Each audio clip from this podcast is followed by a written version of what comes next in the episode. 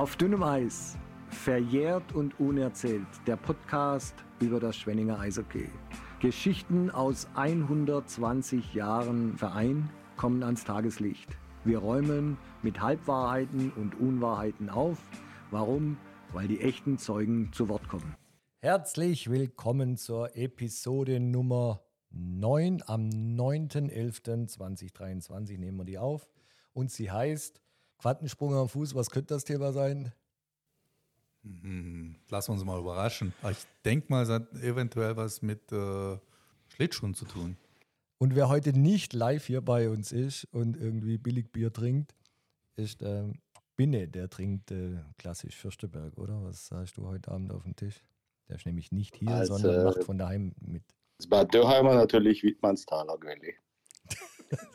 Ist aber kein Bier. Das ist kein Bier. Aber, ich heißt, weiß. Aber das Spinne, das heißt, dass du also total äh, bei der Sache bist und nicht irgendwas erzählst, Natürlich. sondern nur äh, Fakten, Nein. Fakten, Fakten. Genau. Hey, wir haben eine große Themensammlung hier. Äh, wo wollen wir anfangen mit? Weiß ich nochmal aktuell, äh, die, das letzte Wochenende vor der Länderspielpause. Äh, leider die erste Heimniederlage. Äh, jetzt gegen die Kölner Hai. Äh, ich war nicht im Stadion, habe mir die Magenta-Übertragung angeschaut, kommen wir nachher nochmal drauf zurück. Ähm, ja, ich, ich denke, die Niederlage war unnötig. Mein Schussverhältnis diesmal klar überlegen für, für die Wild Wings. Aber irgendwie war es ja klar, dass die Saison nicht so durchgeht, dass man jedes Heimspiel gewinnt. War trotzdem eine ordentliche Leistung. Überzahlspiel ist halt der Knackpunkt im Moment noch. Aber es gab noch einen anderen Knackpunkt ist ja gut, in dem ja, Spiel. okay, kann man klar, aber ist ja gut, wenn man noch ein paar Themen hat, äh, wo man sich verbessern kann, damit, wie letztes Mal gesagt, wenn die Dinge, die momentan brutal gut laufen oder sehr gut laufen, äh, wenn die mal ein bisschen zurückgehen, dass man noch Potenzial hat, sich an anderer Stelle zu steigern. Enis, du als Korrespondent von den Eishockey News, was kannst du darüber berichten? Also eigentlich möchte ich mit einer Anekdote starten, ähm, die ich am Freitag meinem Vater, als wir uns auf dem Weg ins Stadion waren, erzählt habe, beziehungsweise gesagt habe. Von den zwei Heimspielen habe ich irgendwie es im Gefühl gehabt, dass eins ähm, ja, verloren gehen wird. Und da habe ich eigentlich gedacht, dass es gegen Iserlohn noch nicht sein kann oder noch nicht sein sollte. Aber gegen Köln hatte ich irgendwie nicht so das gute Gefühl. Und tatsächlich wurde ich bestätigt, leider. Ich war im Stadion tatsächlich, ja. Ähm, wie der Fesi schon gesagt hat, wir konnten nicht davon ausgehen, dass wir die Saison mit null verlorenen Heimspiele beenden. Jetzt ist es halt gegen Köln passiert. Ähm, nichtsdestotrotz war eine ordentliche Leistung. Äh, etwas unglücklich die ganze Sache. Ja, wie sagt man so schön, äh, Mund abwischen und weiter. Auch Sören, was war denn der zweite Knackpunkt oder was war denn? Ja, ich will jetzt erst nochmal hier huldigen, diese Mannschaft, die wir ja bisher ja tatsächlich äh, als, als äh, gelungen, die, die, die Leistung ja mal rausstellen. Ich glaube, für manch einen ist es auch überraschend, müssen wir auch mal sagen, inklusive uns. Insofern, diese darbende Schwenninger Eishockey-Seele äh, kann sich ja da wirklich dran erfreuen, ähm, wie die Mannschaft spielt. Ähm, wir müssen mal erkennen, sie, sie haben jetzt tatsächlich ihren DEL-Rekord mit acht Heimsiegen tatsächlich geholt mit dem Iserlohn-Spiel. Insofern war das ganz gut, dass man da im letzten Drittel aus dem 0-1 noch ein 3-1 gemacht hat. Ähm, oftmals war es in den letzten Jahren ja eher so, äh, Schwenningen war eher in der Position von Iserlohn, äh, hat möglicherweise ein gutes Auswärtsspiel hingelegt, äh, lag möglicherweise sogar nach zwei Dritteln vorne und wurde dann halt doch noch abgestraft. Und das ist halt schön, dass man auch mal so ein Spiel äh, gewinnen kann. Aber wenn du sagst, äh, äh, Fese, wie, ich jetzt das Wochenende gesehen habe, ähm, dieses Köln-Spiel, reden wir über das jetzt auch gerade schon, ja, ich glaube. Ähm, also ist schon verwunderlich, wie, was für ein Lapsus, was für ein Fehler da halt passieren kann äh, mit dem Thema, ich schieße jetzt mal die Scheibe aus dem Drittel bei 4 gegen 5 äh, und schieße halt einfach übers Plexiglas, ja. Ähm,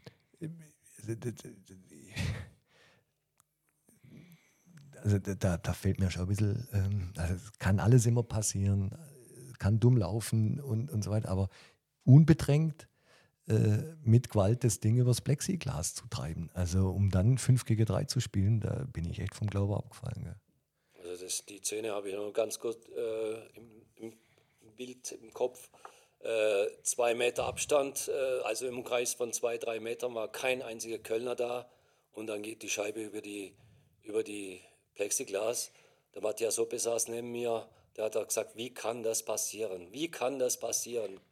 Also, ist ja klar, der, der Kerl, der Boris Bessen wollte es natürlich ja auch nicht. Das ist doch, äh, der, der, wusste ja auch, äh, was ist das für eine Scheiße, was jetzt gerade passiert ist an der Stelle. Aber trotzdem, also da, da, ja, da fällt man vom Glauben ab irgendwo. Vielleicht die Konzentration. Ich meine, im Fernsehen hat man es ja schön gesehen. Die Scheibe hat sich ja kurz bevor sie berührt noch aufgestellt und das jetzt mal als Entschuldigung also wenn du sagst, oh, er wollte es nicht, das macht ja keiner mit Absicht. Ich meine, ein paar Spiele davor hat es der Daryl Boy gemacht, oder? Aus, gegen wen war das? Weiß nicht, aber war, stimmt, war auch so. Und man kann ja sagen, ja, okay, es sind München. Profis, die, die, trainieren jeden Tag, das darf nicht passieren, aber ja, wie gesagt, Fehler passieren, das ist brutal unglücklich in der äh, Situation, aber kleine Entschuldigung, ganz, vielleicht war es doch der Eismeister, hat das Eis nicht gut gemacht und deswegen hat sich Bock aufgestellt. Auf der Eismeister kommen wir heute auch noch zu sprechen. In der Szene habe ich auch erstmal gedacht, okay, der kommt jetzt mit ordentlich Zunder da in, ins Publikum. Aber es ist, glaube ich, alles gut gegangen. Da wurde niemand erwischt. Ah nein, das war eine komische Bogelampe, weil sie halt sich die Scheibe aufgestellt hat, aber doch mal ohne Bedrängnis. Also, ey, Grüße gehen raus an Boris Bessen. Ähm, dumm gelaufen. Ähm, aber das nächste Mal eben nicht übers Plexiglas. Ich glaube, das, war die, das war die entscheidende Szene in dem Spiel. Das war dann 5 gegen 3. Und ähm, ja. Wie, wie, habt ihr äh, das leidige zweite Torwart-Thema irgendwie äh, wahrgenommen in den letzten Spielen? Du meinst äh, Cody Brenner? Ja, es wird ja irgendwie in allen so, äh, sozialen Kanälen ja der arme Kerl ja irgendwie, äh, irgendwie ständig da behauptet, er hätte nicht die für die erste Liga das Niveau für die DL. Äh, aus meiner Sicht hat er ein super Spiel gemacht. Ähm, also die Niederlage in Straubing, Straubing ja. lag nicht an ihm. So ich genauso. Definitiv nicht. Für ihn ist wirklich saublöd gelaufen. Man muss kommst äh, von einem Absteiger zu, einem, äh, zu einer Mannschaft, alles äh, auf Reset, alles neu, Neubeginn und hoffst, äh, weißt es im Vorfeld, dass der erste Torwart keine Chance hast, aber der immer wieder seine Pausen braucht, sodass du weißt von vornherein, du kommst ähm, mehr Eiszeit. Und dann bist du äh, bei so einem Spiel in Ingolstadt, wo man definitiv sagen muss, wo er wirklich, da hast du jeden ins Tor stellen können, auch der Eriksson hätte da äh, vielleicht keine sieben gefangen, dann halt fünf. Ähm, dann äh, fängt das, äh, der Kopf an zu denken. Äh, und dann, äh, nächstes Spiel kriegst du wieder die Chance in Bremerhaven und dann geht die Mannschaft 0 zu 6 runter. Und das ist, äh, und im Kopf arbeitet das immer weiter und, und das tut halt. Also um, umso, umso wichtiger, dass er jetzt einfach ein gutes Spiel gemacht hat. Also das Spiel hätte ja auch gewonnen werden können. Äh, nochmal, an ihm lag es ganz sicher nicht. Die an ihm lag es mit Sicherheit nicht, der Straubing-Niederlage, wobei er noch nicht die Sicherheit hat, äh, wieder erlangt hat, äh, die er schon mal gehabt hat, also letzte Saison, wie ich ihn in Bietigheim erlebt habe. Vor allem und, gegen Schwenninge? Und ja, vor allem gegen Schwenningen. Und ich hoffe und wünsche es ihm als Sportler, dass er äh, diese psychische Knacks wegkriegt und wieder äh, zu der Stärke zurückfindet. Ja. Vielleicht doch auch mal in einem Heimspiel bringen, weil, keine Ahnung, auswärts äh, sind ja jetzt noch nicht so viele Spiele gewonnen, trotz der ganzen Euphorie, die wir haben. Es liegt ja alles an der äh, brutalen Heimstärke. Und ja, sollte man vielleicht zu Hause auch mal bringen, wird dem Junge jetzt gut tun. Jetzt hat er ein gutes Spiel in Straubing gemacht. Die Kritik ist nicht mehr ganz so groß, wie sie war. Ich denke, das sollten wir jetzt dann die nächsten drei, vier Heimspiele doch auch mal wagen. Und ähm, wir haben ja gelernt äh, in der Episode mit, äh, mit Steve Walker, dass er sagt, ja, das ist halt irgendwie eine Taktung. Äh, das hat jetzt irgendwie, äh, klar, Auswärtsfahrten und so weiter. Und, und er kriegt äh, auf jeden Fall seine Chancen. Insofern, ja, jetzt mal, und ich glaube, da könnte dann auch das Publikum, und wir machen jetzt hier mal einen Aufruf, wenn der Cody Brenner im Tor steht, tatsächlich Charakter zeigen und den Kerl äh, von der ersten bis zur letzten Minute äh, anfeuern und, und, und, und, und stärken. Ich glaube, das wäre das wär echt eine, eine große Sache. oder? Enis, wie siehst du das? Definitiv. Also ich mag mir nicht vorstellen, wie gut sich das anfühlen muss, dann auf dem Eis zu stehen und da für dich, sagen wir mal, Sprechchöre oder sonstiges ähm, ja, zu, zu bekommen. Und ich denke, das könnte ihn auf jeden Fall aufbauen, beziehungsweise zu Glanzleistungen, die er schon deutlich auch letztes Jahr gebracht hat, ähm, nochmals ähm, zurückholen.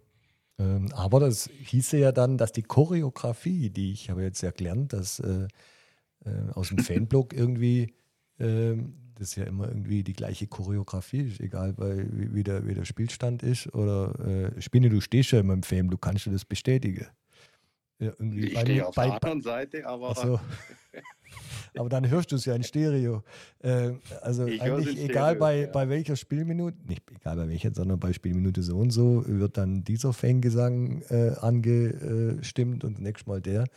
Ähm, oder hängt es ja. auch irgendwie, kennt ihr euch da aus? Hängt es auch irgendwie mit, ähm, äh, mit dem Spielstand zusammen oder wie es gerade so läuft? Ähm, vor allem, wenn die jetzt ja dauerhaft die, die Herrschaften, ähm, die, Fans dann den Cody Brenner anfeuern würden, dann hätte das ja, wie gesagt, die Choreografie würde ja dann darunter dann leiden.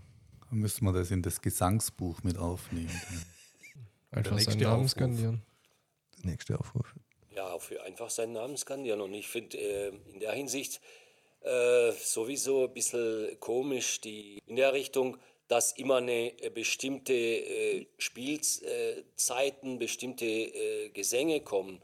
Da sollte die Fans meines Erachtens viel mehr Fingerspitzegefühl für das Spiel haben und die Mannschaft nach vorne peitschen, wenn, sie das Hilf wenn, wenn die Mannschaft die Hilfe braucht. Und das habe ich in den letzten zwei, drei Jahren überhaupt nicht erlebt. Sondern es ist irgendwie wie vom Band. So, so komme ich mir manchmal vor, ganz übertrieben. Machen wir uns natürlich, jetzt machen wir uns nicht gerade äh, beliebt, beliebt äh, in, in Fankreisen, äh, ihr liebe Leute, aber wir wollen ja auch bald mal eine äh, Episode mit euch machen und dann werden wir dieser Sache auf den Grund gehen, ob wir da das irgendwie falsch interpretieren, ob das so ist, wie wir das gerade hier so kundtun. Aber vielleicht ist ja so, also nach dem Iserlohn-Spiel hat ja auch die Mannschaft eine eigene Choreografie zur Ehrenrunde gebracht. Stimmt. Äh, fand ich super. Also es war endlich mal wieder eine äh, Ehrenrunde, wo richtig Stimmung war. Ähm, mhm. Weil das war so die, die Siege davor. Ja, jetzt haben wir gewonnen, schön, äh, nochmal ein Lied singen und das war's. Und die Mannschaft war auch wegen unbeholfen auf dem Eis. Aber das war doch echt eine coole Aktion. Also war doch echt, also ich fand es super.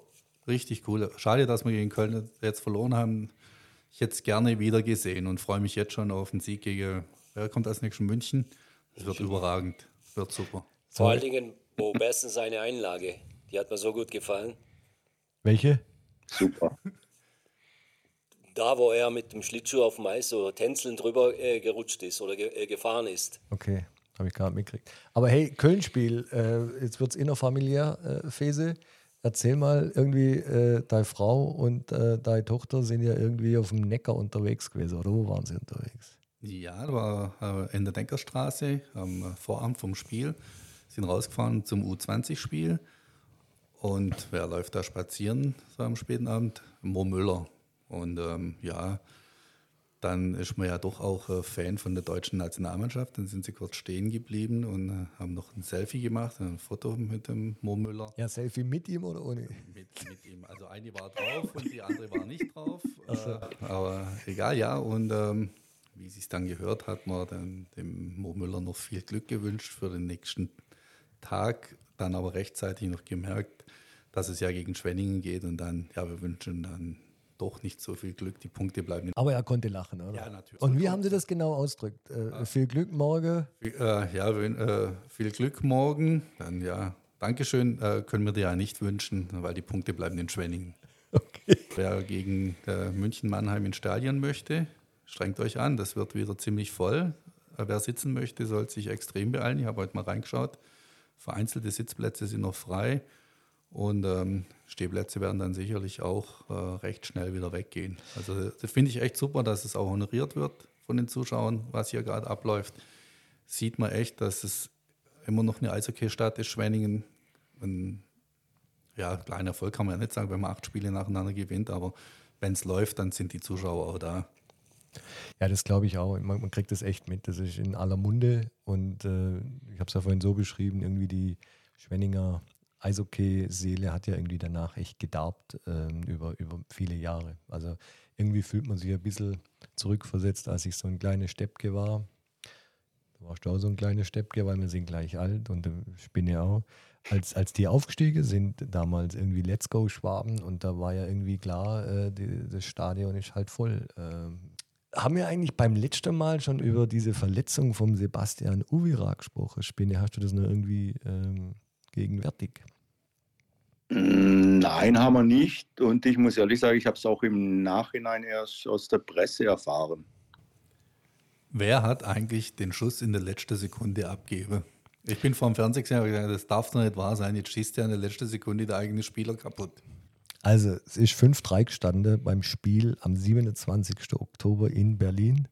Ihr wisst, es war wieder ein hm. gutes äh, Auswärtsspiel. Der Nöbels hat dann irgendwann das 3-3 da irgendwie kurz, ja. Und irgendwann stand es halt 5-3, ausreichend Verschluss. Und ähm, ja, wenn dein, also Friendly Fire, zweieinhalb Sekunden Verschluss, muss man sich mal vorstellen. Zweieinhalb Sekunden Verschluss, Spinne, du lachst mit. Äh, äh, das ist ja schon ein bisschen schicksalhaft, oder? Sein. Also du hast auch gesehen, jedenfalls war es halt ein Schlagschuss und der kann ja wirklich hart schießen von Max Jörz. Ich sag's jetzt auch, wie der Schwede das ausspricht, Jörz und nicht Görz ähm, und haut da drauf und trifft halt einfach der eigene Mann irgendwie am, am, am hintere Sebastian Uwe hat irgendwie äh, den Fußbruch äh, seither. Also im, in den Fernsehbildern hat man halt einfach gesehen, hoppla, der Kerle bleibt jetzt liegen äh, und die anderen haben sich verabschiedet, äh, war ja das Spiel zu Ende. Genau. Ja, war dann auch Thema äh, beim Spiel gegen Köln. Sebastian Uvira war so nett und hat sich äh, zum, in, in dieses Ministudio begeben Genau, und äh, hat da ja auch nochmal ein bisschen ähm, die, die, die, die, Unterschiede ja kundgetan, ähm, ja, was halt jetzt ein Steve Walker so, so mitbringt. Ja. Also die, die Übertragung war echt gut. Also Hand Ullmann als Experte hat das auch echt äh, richtig gut gemacht. Was natürlich ein bisschen schade war, dass am Anfang mit dem Uvira nicht alles von den Zuschauern gesehen werden konnte, weil plötzlich war mal Bildschirm schwarz, Ton war weg, irgendwie alles weg. Gerüchteweise hat es ja damit zu tun, dass unsere Einlaufchoreo mit der Fürstenberg-Dose der Strom benötigt hat. Also habe ich jetzt gehört, weil ich mich noch gewundert habe, umgehört, ja, ja, gut, die brauchen natürlich den Strom und da war ein Stecker zu viel eingesteckt. Weiß nicht, hat von euch Sowas habe ich auch Leute gehört? hören, aber ist keine zuverlässige Quelle. Aber sowas ähnliches, ja. Okay, dann fragen wir mal äh, Holger Scharn, falls du den Podcast hörst, kannst du mal in die Kommentare schreiben oder sonst jemand von denen, die da im Team dabei sind der Holger Schan ist der Mann mit der gelben Kappe. Wer, wer denn da den falsche Stecker gezogen hat, wenn es denn wahr ist. Also ich habe das Gerücht auch gehört äh, und das sollte man tatsächlich auflösen. Äh, das Thema am besten von dem, der der Stecker gezogen hat. Gell. Spinne, du hockst da in Bad Dörheim und lachst dich äh, halb jetzt tot. Ja, also ich habe kein schwarzes ja, gehabt, ich war live vor Ort. Eben, selber schuld, wer nicht ins Stadion geht, äh, hat es ja nicht anders verdient, mal ein bisschen in die Röhre zu schauen. Aber gut, gell? war tolle, also heute etliche Karlauer an dieser Stelle. Also ähm, hier, ich habe mir noch notiert, äh, Enis, das wäre Thema für dich, Ladehemmung bei den Kontingentspielern. Was meinen wir da damit? Treffen die Ausländer genug oder nicht? Ich denke mal, da meinst du damit indirekt auch einen Max Jörz. Oder auch. Ja, der hat ja davor ja getroffen. Ja, genau. Also einfach halt, ich meine, wir freuen uns ja alle, dass irgendwie die Top 3 der Torschützen in Schwenningen äh, haben alle einen deutschen Pass. Allen voran der Alex Karatschun. Ähm, haben wir ja gelernt. Früher der Moppel Alex und äh, äh jetzt ist der mit elf äh, Toren unterwegs. Gell? Hut ab, Hut ab. Ähm, aber wie beurteilst du das? Also zunächst einmal möchte ich hervorheben, dass ein Kyle Platzer, finde ich, wirklich sehr gut performt und auch, sag mal, die positive Überraschung bei den Ausländern auch ist. Also was der an Pässen und was der an Vorlagen und auch teilweise an Toren macht und tut, finde ich allen Ehren wert. Und was das Thema angeht mit ja, Sexenishin oder Max Jörz, der ja jetzt ähm, gegen, ich weiß gar nicht mehr, welches Spiel es war, zweimal getroffen hat, ähm, was, was das Thema angeht, finde ich, da könnte schon noch durchaus mehr kommen. Da sieht zwar nicht alles, wir, schlecht aus, allerdings ähm, habe ich das Gefühl, dass bei zum Beispiel bei Senishin noch so ein bisschen so der letzte, ja, das letzte Prozentchen fehlt irgendwo. Ich weiß nicht, wie siehst du das, Fese? Äh, ja, doch, sehe ich auch so. Ähm, ich habe schon gehört, der wirkt immer so traurig auf dem Eis, wenn er äh, fährt. Also von der Mimik her. Weißt du, wie, wo hört man sowas? So unter Fans redet man. Da, da redet man so, der, der, der, Spieler mit der Nummer, was hat er? 89. 89 äh, guckt traurig. Ja. ah, nein. Ah, ah, Wurde am, äh, nach dem Iserlohn-Spiel äh, im Planet Sport so äh, am Tisch verhandelt. Saß am Tisch dahinter, hast du noch nicht gehört. Also, okay, okay. Ja, beim Pepe Lund hat man das auch geredet, oder? Der war ja auch unglücklich in Schwenningen. Der, der Sechse Nischin ist tatsächlich sogar in einer ja, unmittelbaren Nähe von mir wohnt er. Wenn ich ihn mal sehe, frage ich ihn mal. Warum er so traurig guckt beim Torschuss, oder? Also ich meine, ich meine, äh, es ist sein erstes Jahr in Europa. Es ist äh, immer genau. äh, ein, ein, ein Riesensprung vom über dem großen Teich daher zu kommen.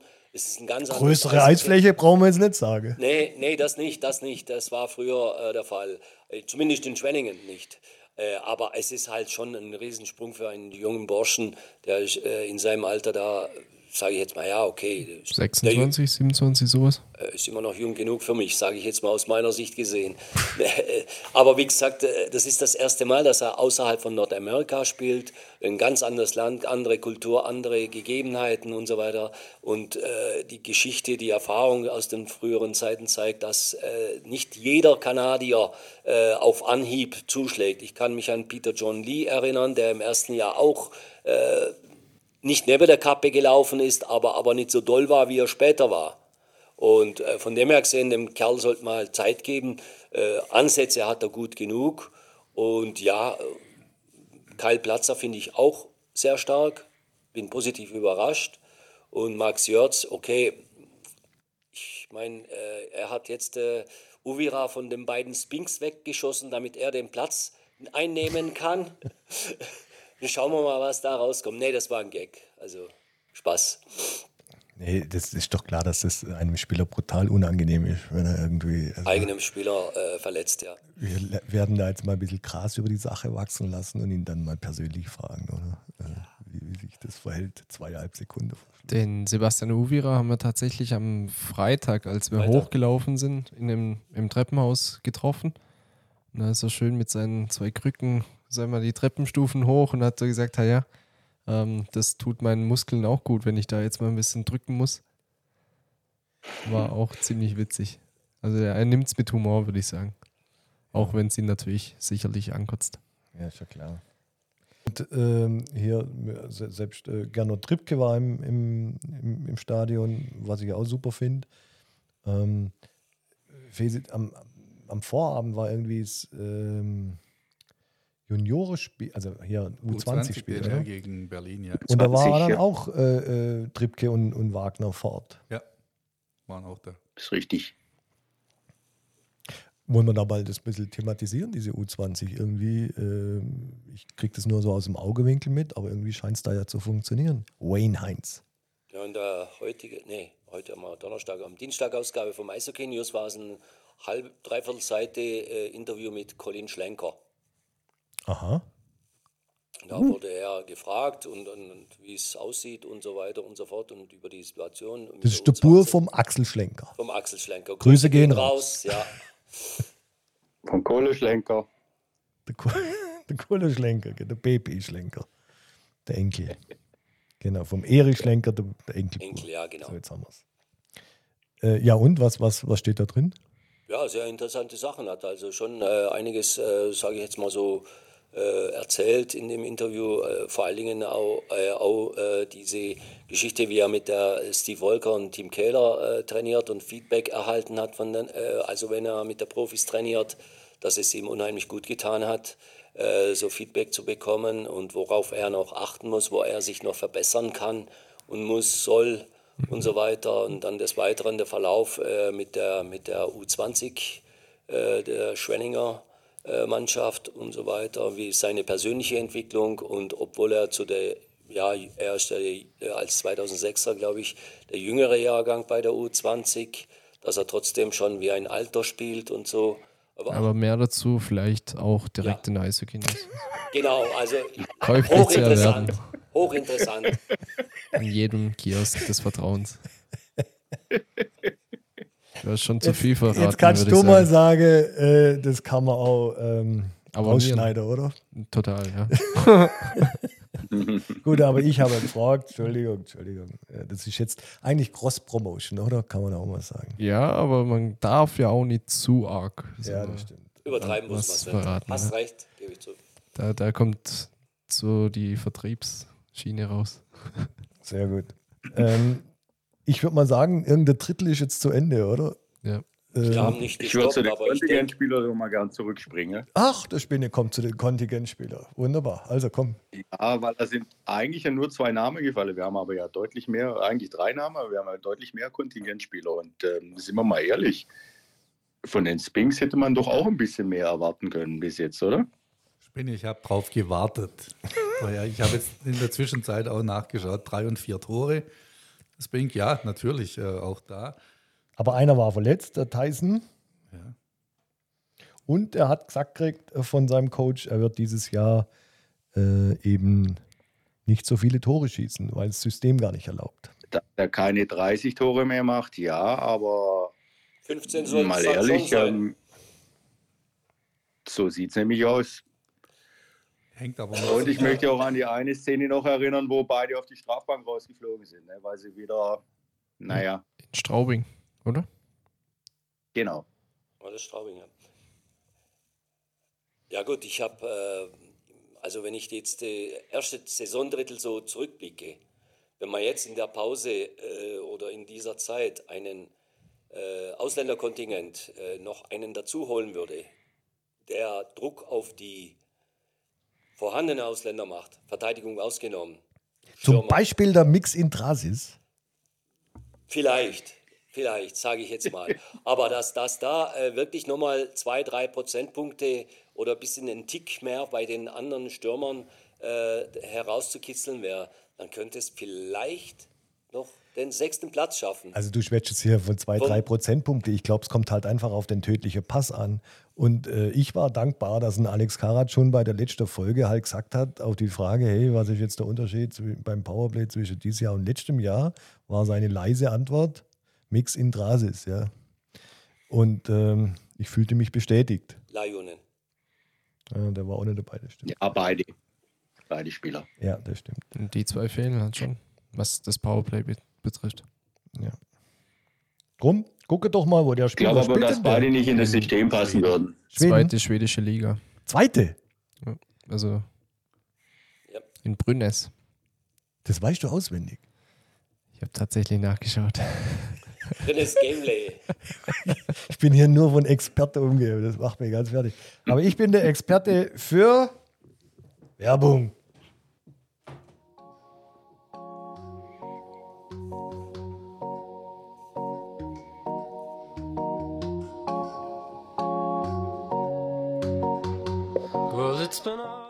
Äh, Werbung, wie ihr wisst. Ich lese jetzt diesen tollen Text vor. Äh, über Stahl zu sprechen lohnt sich. Äh, mit 30 Jahren Branchenerfahrung ist Econ Steel in der Region und darüber hinaus das führende Unternehmen im Bereich der Werkstoffentwicklung und Werkstoffoptimierung von Zerspannungsstählen für das Drehen. Dabei ist Econ Steel Entwicklungspartner, Prozessoptimierer und nicht zuletzt Stahllieferant. Econ Steel sorgt für Kostenoptimierung bei seinen Kunden. Alles weitere unter www.econstil.de. Ja.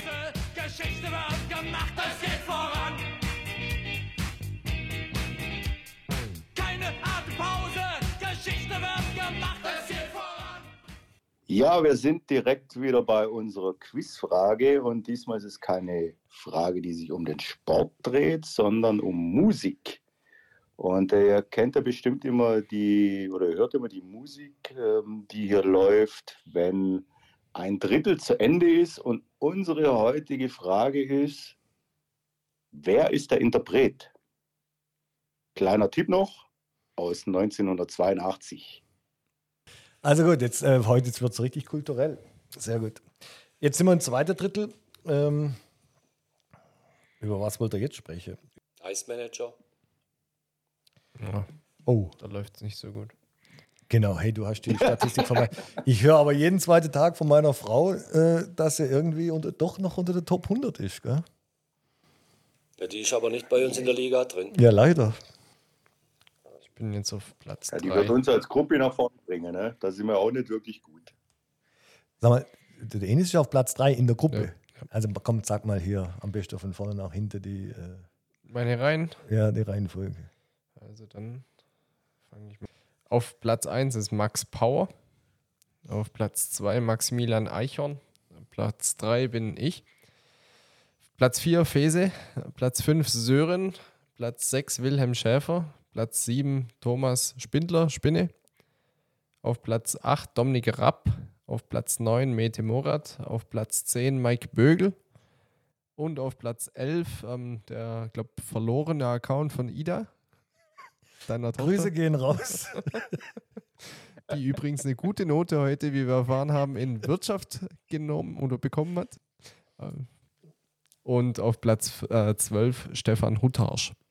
Ja, apropos Eismanager, zurzeit ist Transferzeit. Man kann bis 16. Äh, drei Spieler austauschen. Oh, das ist wichtig zu wissen. Sehr gut. Äh, Mete, danke. Oh, danke für den Tipp. Ja, genau. Ich habe nämlich meinen äh, Torhüter schon mal ausgetauscht. Den Wen ersten. hattest du? Ich hatte, ich hatte die beiden Nürnberger, Leon Hungerecker und Niklas Treutle. Und Treutle habe ich jetzt rausgeschmissen. Hast du Treutler rausgeschmissen? Wen hast du Habe, jetzt? habe Abfindung bezahlt noch. Okay. Wen hast du jetzt dazu geholt? Jetzt habe ich den äh, dritten Torwart von, äh, von äh, Nürnberg geholt, weil der ist billiger und bringt mir keine Minuspunkte, bringt nur Nullpunkte. Wenn das die Taktik ist. Also ich glaube, der Trick bei meiner Frau ist, die hat echt halt die Spieler verpflichtet und Trainer und was weiß ich, die sie halt irgendwie kennt, meistens aus Schwenningen und das war dieses Jahr halt kein Fehler. Gell? Ich glaube, ich habe ein einziges Schwenningen. Ben Marshall habe ich im Team. Ich habe keinen Und Nöbels in der zweiten Reihe, das ist auch schon ein Fehler. Sollte in der ersten Reihe sein. Ja, das kannst du ja wöchentlich austauschen, glaube ich. Also ich habe William Weber. Will Weber Sagt der ich Spinne auch. sicher auch. von Schwenningen. Natürlich. Und ich habe tatsächlich auch Toureson und Aubry. Aber gerade verletzt. Nöbels. Ja. Blachta ist auch bei mir. Ben Street. Habe ich auch. Ja, von daher. Wer bei mir, sag mal, ein bisschen abschifft, ist Andrew McWilliam. München. Okay. Aber er hat auch nur elf Spiele, muss man dazu sagen. Also mein Topmann ist Matuschk Matuschkin.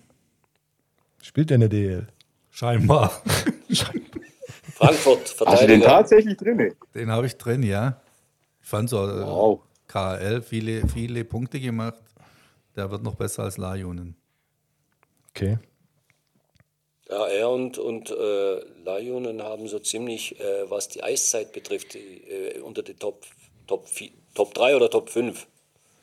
Also, wo ich bei mir ziemlich auf Nummer sicher gegangen bin, war mit Nöbels und Plachta. Da habe ich gedacht, da kann ich keinen Fehler machen, die nehme ich. Und tatsächlich ist auch Nöbels mein Topmann derzeit. Ja, meiner auch. Also ich sehe gerade bei mir Niklas Treutle minus 34,2 Punkte. Und als Trainer habe ich tatsächlich Uwe Krupp, der mir 61 Punkte bringt. Und mein Hooligan heißt Dominik Bock aus Frankfurt. War ein Fehler. naja. Ja, aber das können wir nicht irgendwie eine halbe Stunde über unsere Eisbären. Okay, das ist Ich denke jetzt auch. gut. Aber jetzt hat jeder seine Top-Spieler mal genannt. Für die Wechselphase war ein Tipp an die anderen. Okay, aber wenn ihr jetzt schon mal auf eure. Wo seid ihr denn jetzt auf dem Gesamtplatz? 300 irgendwas. Okay. Ich bin auf 433. Das ist jetzt auch nicht gerade. 715. Nein, Spinne. Was hast denn du einkauft? Ja, Eigentlich gar nicht so schlecht, aber weil, hat, hat, habt ihr vorher gehört, ich bin ja bei uns im, in der Liga so im guten Mittelfeld, aber irgendwie Eigentlich nicht so schlecht eingekauft, das sagen doch immer die Manager, wenn es nicht läuft. natürlich. Eigentlich nicht so schlecht. Also ich bin nicht schuld, sagst du.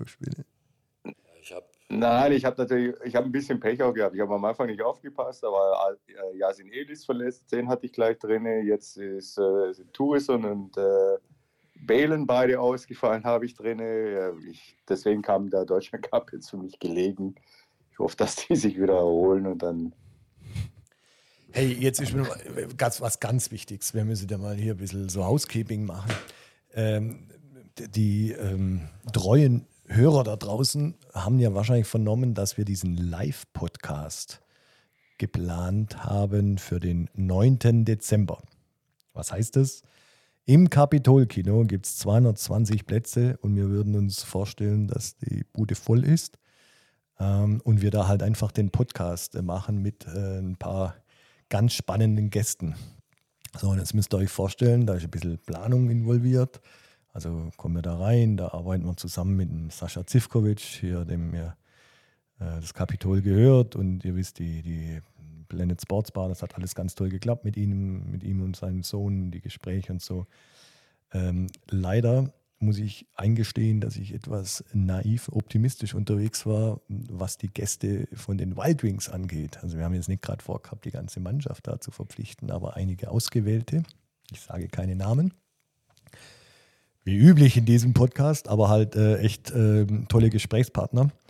Ähm, jetzt kriegen die allerdings von der sportlichen Leitung, und ich muss eingestehen, ich kann das voll nachvollziehen. Also die haben irgendwie am 8. den Spiel in Düsseldorf, fahren die Nacht durch, durch und müssen ähm, halt dann auch irgendwann mal schlafen, meistens nachmittags.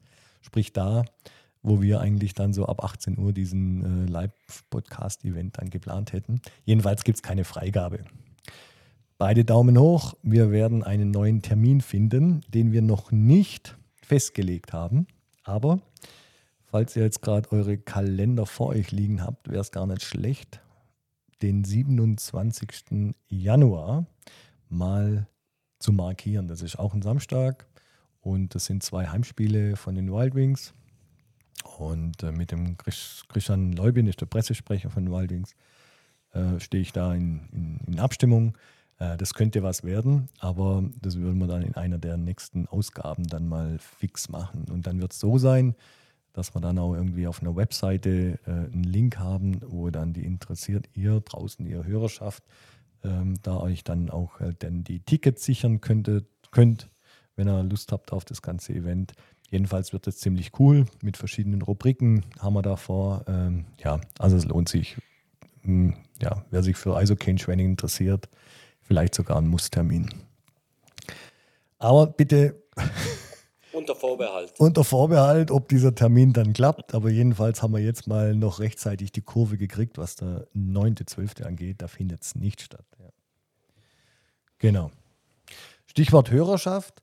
Ähm, ich bin mittlerweile jetzt mal dahinter gekommen äh, auf Spotify. Wisst ihr eigentlich, wie man irgendwie was mal einstellen muss, damit man benachrichtigt wird, wenn es eine neue Episode von einem bestimmten äh, Podcast gibt? Fese, was muss man tun? Wahrscheinlich so eine Glocke drücken, oder? Ach. genau. Also da, ich bin jetzt, musst du erklären, du bist doch der IT-Fachmann. Kennst du dich auch mit Spotify aus? Nein, null.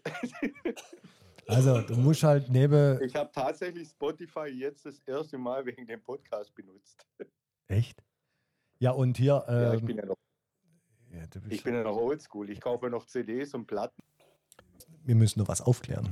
Und zwar: Eriksson ist rausgerannt im Spiel gegen München. Was war das Datum? Ich weiß es nicht mehr. Jedenfalls, ihr könnt euch erinnern an die Szene. Und dann war doch die Frage, ob das erlaubt ist oder nicht. Da, wo danach dann die Schlägerei aufkam. Genau. Ja, ich hab's. Also, willst du das mal vorlesen? Gerne. Also, kurz nochmal zum Hintergrund. Der Stefan Deuring äh, hat sich irgendwie äh, gemeldet und gemeint, äh, er hat jetzt endlich den Podcast gehört, wo wir ihn angesprochen haben und äh, fühlte sich gleich, ähm, also war so freundlich und hat mal im Regelbuch nachgelesen, was denn Sache ist, was das Regelbuch dazu sagt. Und äh, du liest das jetzt vor, Enis. Ich lese vor, ja. Bitte. 63.2. Kleine Strafe.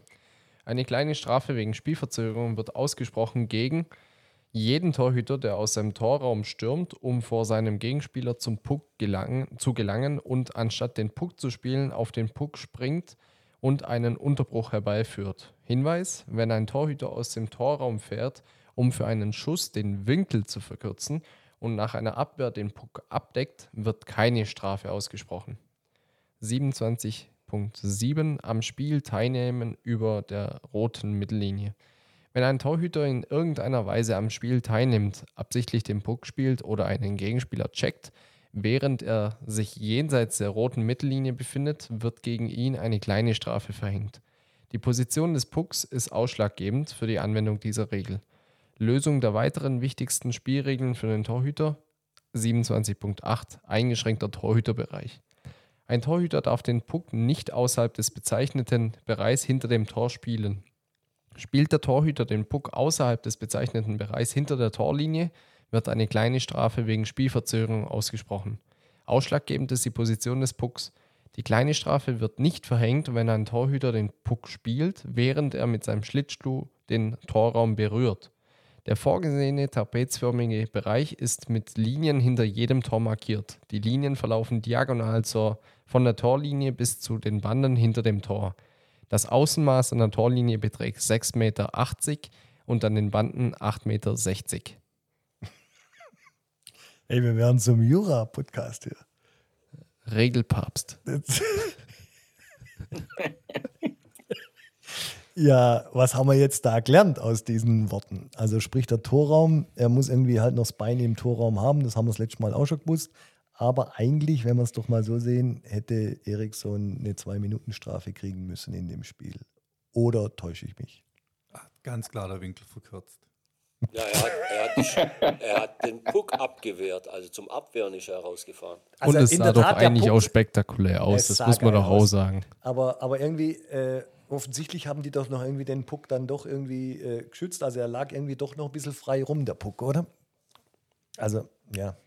Das war das Spiel, wo er sich, glaube ich, danach auch im Interview für seine ähm, etwas emotionalere Art entschuldigt hat. Ja, das war das. Ja.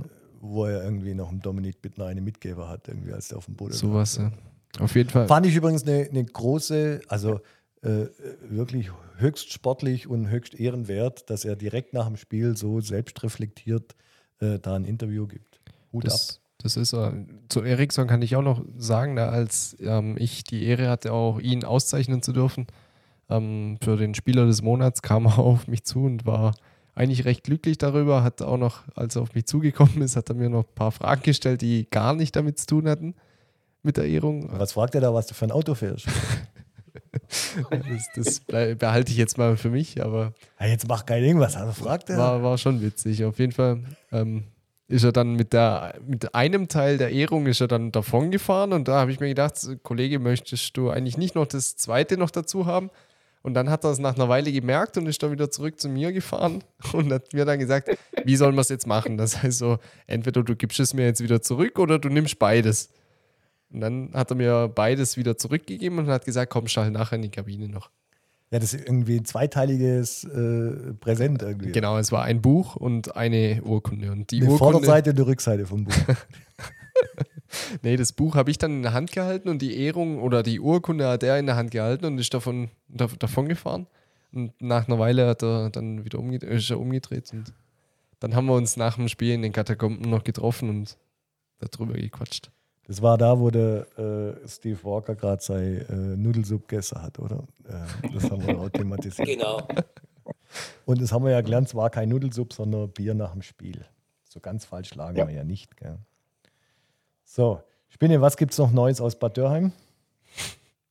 Äh, nichts, aber im äh, Torhüter nochmal und weil der Name Dominik auch gefallen ist, äh, die Älteren, und das sind ja die meisten hier, ähm, erinnern sich bestimmt noch an Dominik Haschek. Und überlegt euch mal, so eine Aktion wäre damals schon, ich glaube, die Regel ist relativ neu, also mir war die so nicht bekannt. Ein Dominik Haschek hätte ja jedes Mal zwei Minuten gekriegt. Der hat das ständig gemacht, oder wie der Haschek?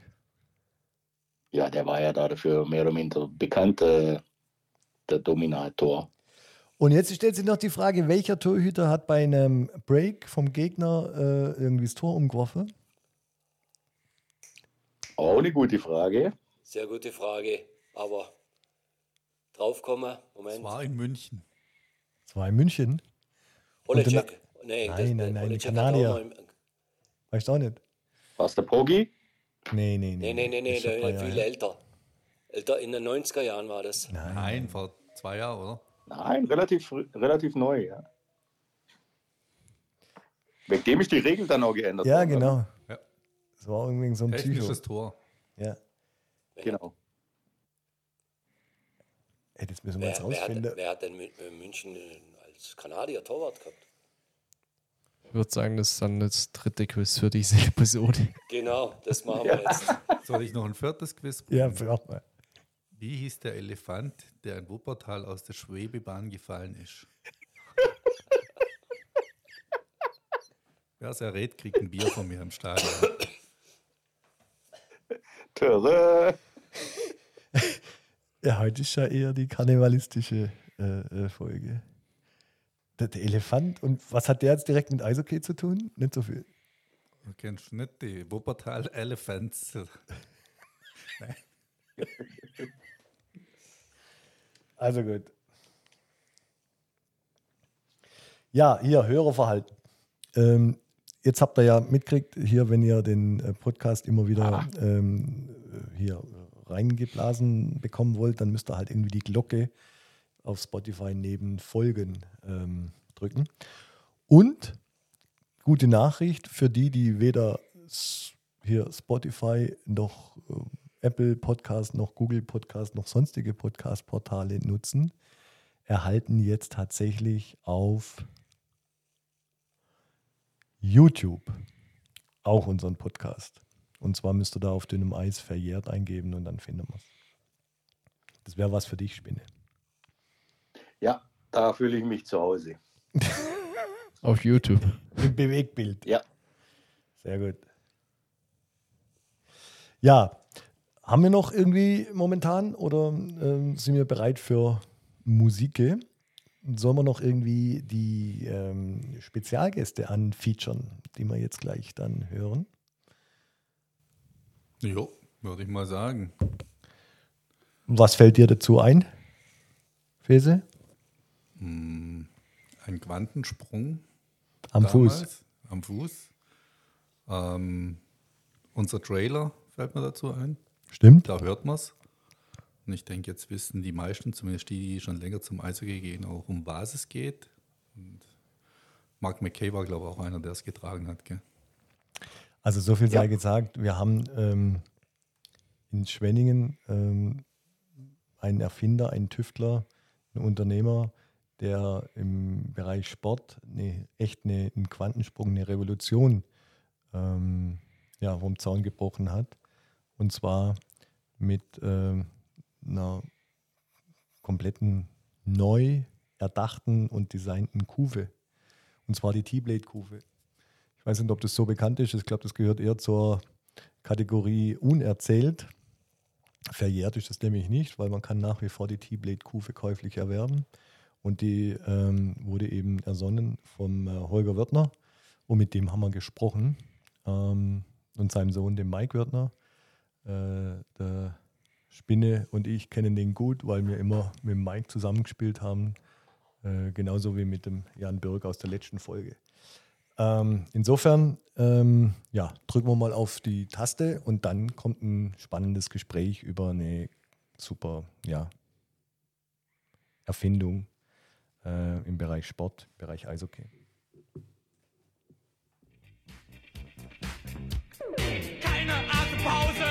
Geschichte wird gemacht, es geht voran. Keine Atempause, Geschichte wird gemacht, es geht voran.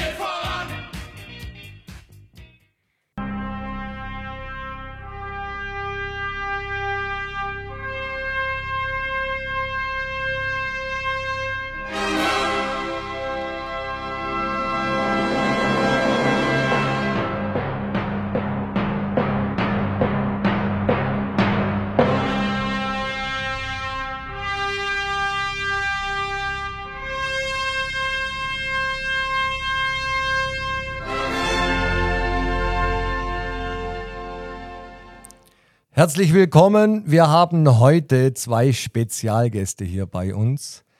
Ja, die, einer davon hat dafür gesorgt, dass mir heute noch äh, ja, wirklich äh, heiß und kalt den Rücken runterläuft, wenn ich die Melodie hier höre.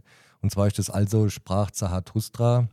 Ähm, das war immer die Einlaufmelodie in den 80er, aber auch 90er Jahren ähm, bei den Schwenninger, beim SERC, bleiben wir mal bei, genau, verjährt und, und unerzählt. Und äh, der da dafür gesorgt hat, dass äh, es diese Melodie gab, ja, ist heute bei uns zusammen mit seinem Sohn. Und zwar ist das der Holger Wirtner, früher Stadionsprecher äh, beim, beim SERC und Erfinder der ja, weltbekannten äh, Wahnsinnsinnovation im Bereich Eishockey, der äh, T-Blade-Kurve. Zusammen mit dem Mike Wirtner, meinem langjährigen Freund. Und äh, Mike wollen wir von kongenialen Partner sprechen. Du vorne links, äh, mit einem ganz ordentlichen Schlagschuss versehen. Äh, ich hinter rechts durfte dich hin und wieder mit Pass versorgen als, äh, als damals Verteidiger. Jedenfalls ihr zwei als echte Schwenninger seid heute hier zu Gast. Herzlich willkommen. Unvergessen. Danke Sören für die Einladung. Freuen uns heute hier zu sein. Jetzt Holger, also sprach Zarathustra, wie kamst du dazu? Ja, zuerst darf ich mich auch mal bei dir bedanken, Sören, ähm, äh, für diese Einladung. Hat mich sehr überrascht, äh, dass ich, äh, äh sagen wir mal, äh, zu Wort äh, kommen darf hier. Nach, nachdem ich ja viele, viele tausend Wörter beim SRC gesprochen habe in der Kabine, die ich eigentlich schlussendlich auch mit unter das Hallendach gehängt habe. Ja, Moment, Kabine meinst du jetzt Sprecherkabine? Sprecherkabine. Ich habe jetzt gerade gedacht, was, was hast du in der Mannschaftskabine nein, nein, nein, In der Mannschaftskabine hatte ich nichts verloren, aber ich war ja in der Sprecherkabine und äh, habe dort äh, schlussendlich äh, äh ein vielzähliges Publikum mehr oder weniger äh, äh, ordentlich informiert über das, was auf dem Eis geschieht oder nicht geschieht. Ähm, also herzlichen Dank für diese Einladung. Sag mal, und äh, Holger, wie, wie kam es dazu? Wie bist du Stadionsprecher geworden? Hallo, äh, der, wenn ich äh, weiter zurückgehe, eigentlich äh, überhaupt äh, zum Eissport gekommen bin, war ja eben durch die Söhne, Mike und Oliver, äh, die ja in vielen in jungen Jahren ja mit Trikothemd bis fast aufs Eis dort tätig waren und sich immer beschwert hatten über diese äh, sogenannten schlechten Schlicht, geschliffenen Schlittschuhe. Äh, so bin ich eigentlich durch die Jugendarbeit und durch die Betreuung in der Jugendarbeit äh, bin ich eben einfach in, mit dem E-Sport äh, sehr stark äh, in Verbindung gekommen. Und wie kam es dann zum, zum Stadionsprecher? Und zum Stadionsprecher kam es daher, weil ich war viele Jahre Mot Motorsportstrickensprecher war unter anderem äh, in der Moderation von Motocross, Autocross-Rennen, auch einmal beim Schau ins Landrennen, beim letzten Schau ins Landbergrennen eingesetzt als Streckensprecher. und so war ich eigentlich in meiner Sprecherqualität schlechtes Deutsch, äh, gefärbt, eingefärbt mit Schwäbisch natürlich. Authentisch nennt man das. Äh, sagen wir mal ein, authentisch, nicht? Äh, als Beispiel äh, dann in der Aussage, jetzt hat es ein Schier überschlagen.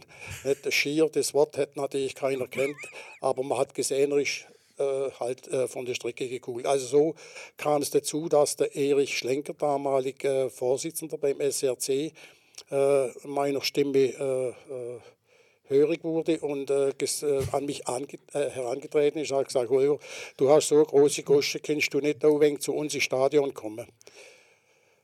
Ja, die Großgosche habe ich dann eigentlich ein wenig verlassen, äh, habe es ignoriert und habe gedacht, ha, das wäre eigentlich ein Ding, brauche ich nicht mehr so weit umeinander fahren. Kriege natürlich kein Geld dafür. Beim Motocross und äh, Streckensprecher habe ich ein wenig äh, ein paar Kröte verdient. Jetzt nur eine Frage wegen Motocross. Das, ich weiß, mein Vater hat mich mitgenommen nach Dauchingen. Ähm, da war doch einmal ein Motocross-Rennen und da warst du der, der Sprecher. Nein, äh, im, Im Heimischen habe ich nicht gesprochen, aus bewussten Gründen. Da hat der Herr Fastenrath gesprochen, äh, auch ein sehr bekannter deutscher Streckensprecher.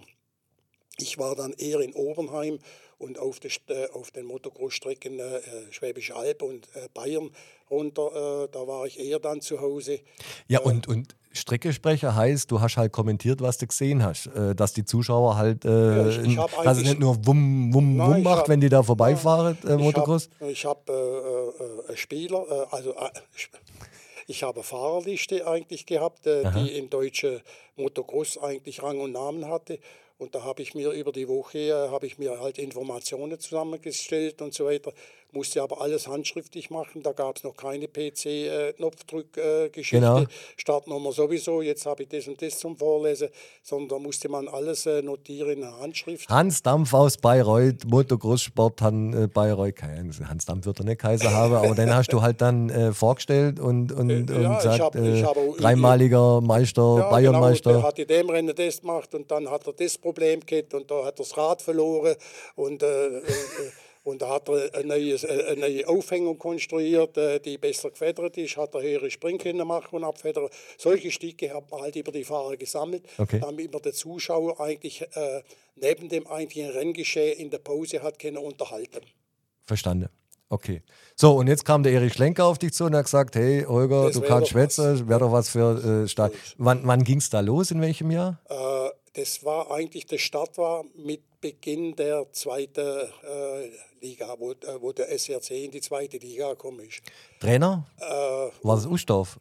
äh, Trainer, da war der, der Nedomanski mal war der Trainer. Am Moment, der kam viel Der später. kam später, wo der Mike, ja genau, der, der war ja Peter der Mike. Ustorf. Kann Ustorf, oder? Ich glaube schon, dass, dass der Peter Ustorf. Kann ich nicht mehr der- genau sagen, Ja. was, was für Trainer das äh, jetzt dort waren äh, zu der Zeit. Also auf jeden Fall, dort hat eigentlich die Tätigkeit begonnen. Ja.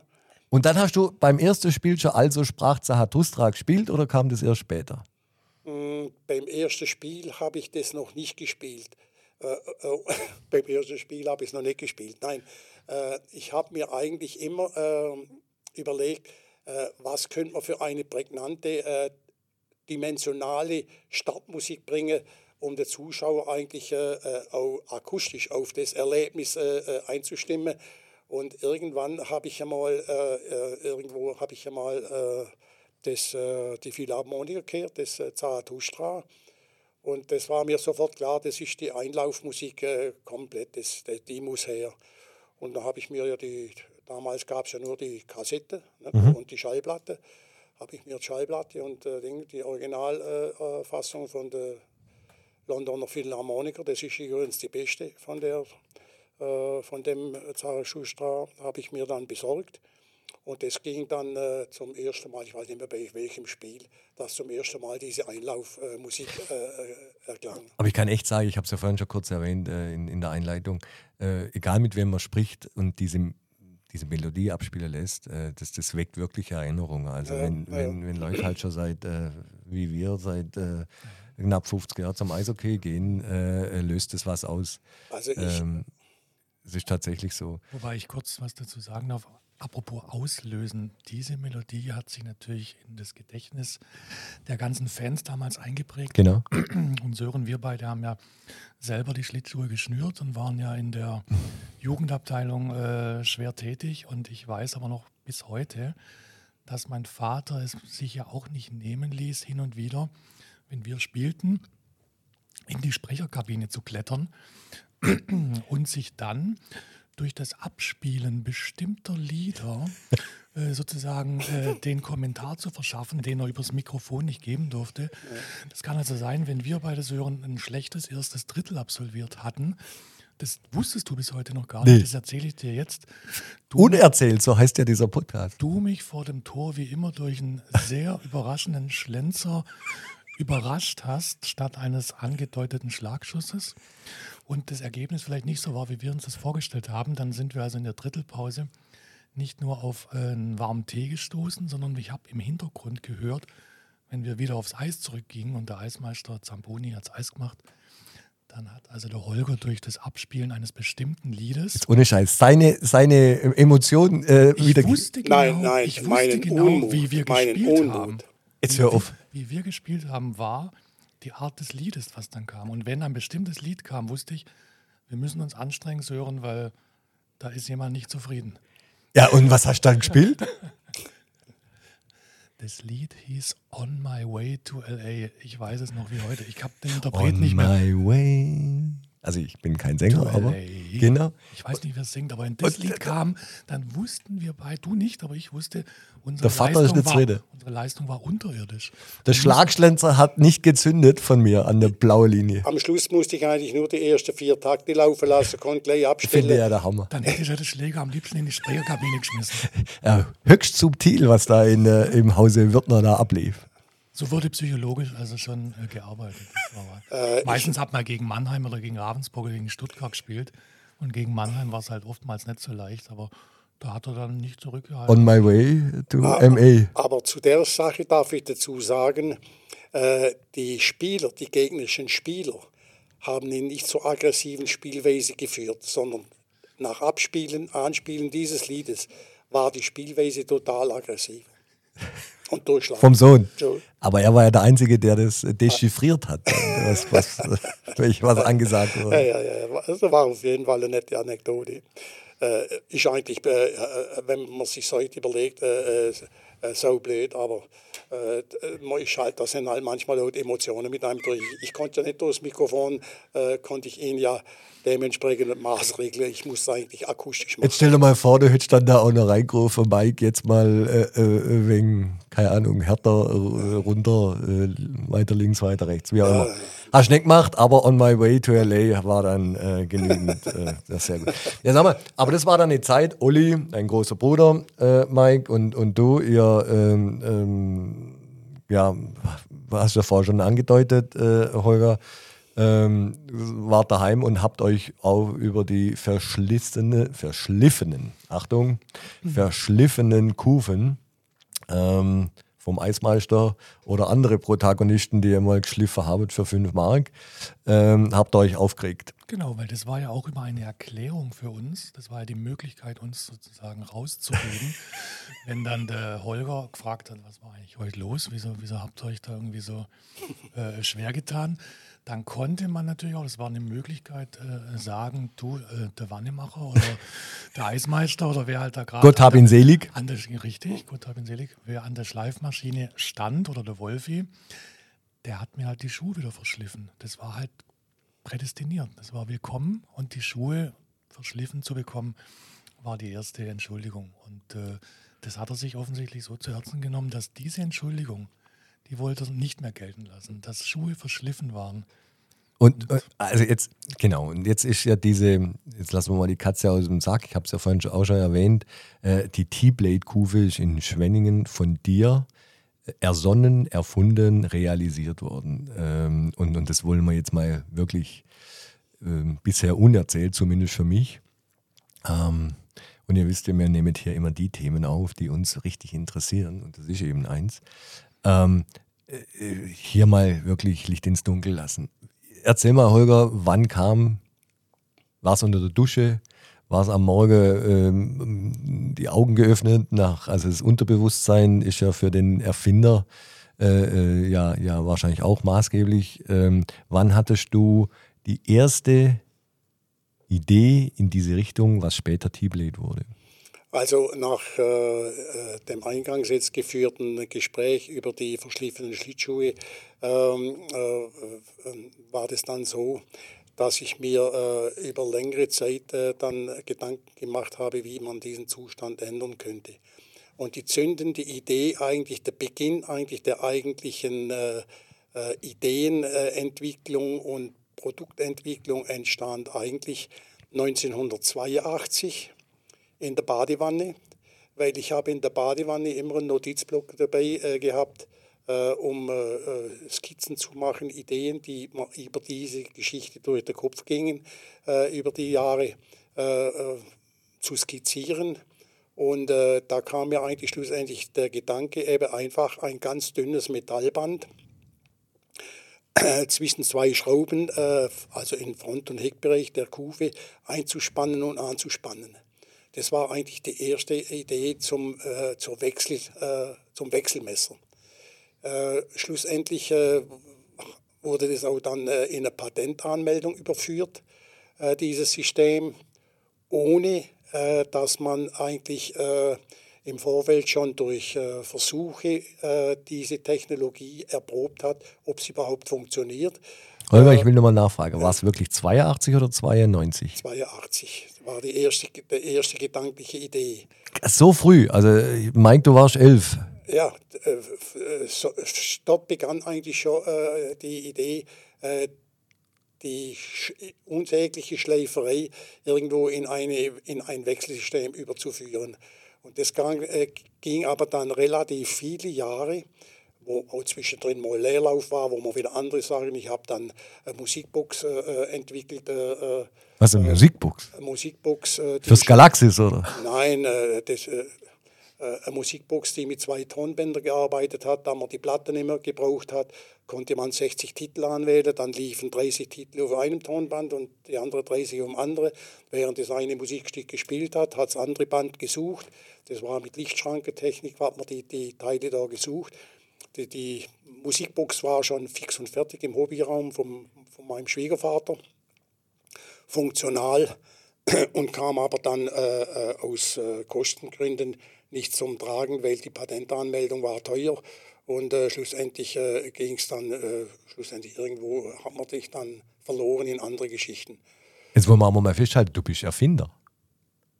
Vielseitig, also von Maschine über, über Drucktastentelefon, über, über Musikbox, äh, über äh, Leiterplatte, Prüftechniksysteme, äh, ja, und äh, dann nebenbei eben noch der Schlittschuh. Ja. So hat sich das eigentlich schlussendlich über, in meinem unsäglich hirnlosen Leben äh, weiterentwickelt. Moment, was bist du für ein Jahrgang? 44. Äh, da, du wirst jetzt 80. Nächstes Jahr, nächstes Jahr. Und, und äh, die Frage ist halt äh, immer, und das hat mich äh, schlussendlich in der ganzen Entwicklung auch jetzt von dem äh, jetzigen Thema T-Blade äh, am Ende zu der Einsicht gebracht, dass du noch so gute Ideen kannst haben, dass du noch so gute Produkte entwickeln kannst. wenn du in einem Markt wie der Schlittschuhmarkt, der sehr, sagen wir mal, eingeengt ist und sehr eigentlich weltweit klein, ein kleines Segment ist und beherrscht wird von drei marktdominanten Firmen, äh, die lassen dich verhungern am, am, am ausgestreckten Arm, indem sie eben dein neues Produkt nicht nehmen. Weil die sagen, der verreckt sowieso, weil er kein Geld hat zum Weitermachen und größer werden. Jetzt warten wir mal ein Jahr oder zwei und erledigt das von selber. Und so kam es auch dort nicht äh, ja, mehr oder weniger zum, zum Durchschlagen der Erfolg. Moment, jetzt Moment, Moment. Du hast jetzt schon äh, sozusagen das Ende vor, vor, vorausgenommen nein, nein, nein, über das Oligopol im Sportmarkt. Da kommen wir schon noch drauf. Aber ich will jetzt nochmal, eigentlich bin ich noch gedanklich bei ja, der Badwanne. Ja, ja, bei der Badwanne. Ja, du warst in der Badwanne geguckt. Irgendwann habe ich das Wasser abgelassen. und dann war die Idee da. Ja, also eine Grundidee, wie es könnte sein. Ja. Die Grundidee hat aber nicht funktioniert, weil das Band eine extreme Spannung gebraucht hat, äh, damit es nicht vom Träger äh, äh, abgesprungen ist. Und diese extreme Spannung hat die Kufe praktisch verbogen wie eine Banane. Ja. Das heißt, es war ein nicht kontrollierter, man sagt im Ace-Sport, äh, im Profisport sagt man der sogenannte Rockerradius was entscheidend ist äh, für, die, für das Gleiten vom Schlittschuh, ob er wendiger ist, ob er mehr gleitet, ob er, ob er, ob er äh, aggressiv, kurvenaggressiver ist. Das ist so, der sogenannte Rockerradius.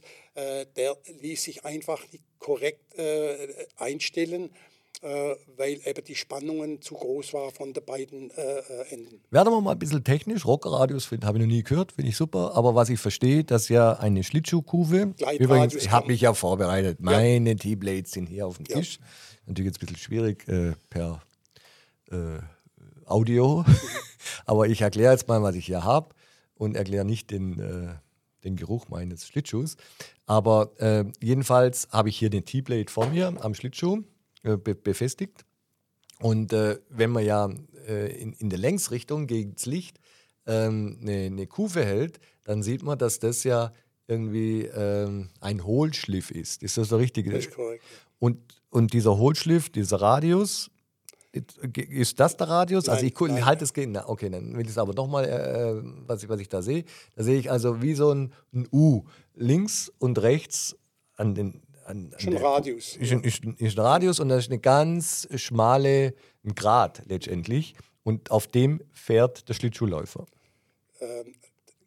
Eigentlich muss man, wenn man, wenn man äh, die, die Gleitfläche betrachtet, von allen Schlittschuhen, ob sie geschliffen sind oder als Wechselmesserkufe, muss man betrachten äh, mit zwei äh, wichtigen Merkmalen. Das ist der sogenannte Hohlschliff.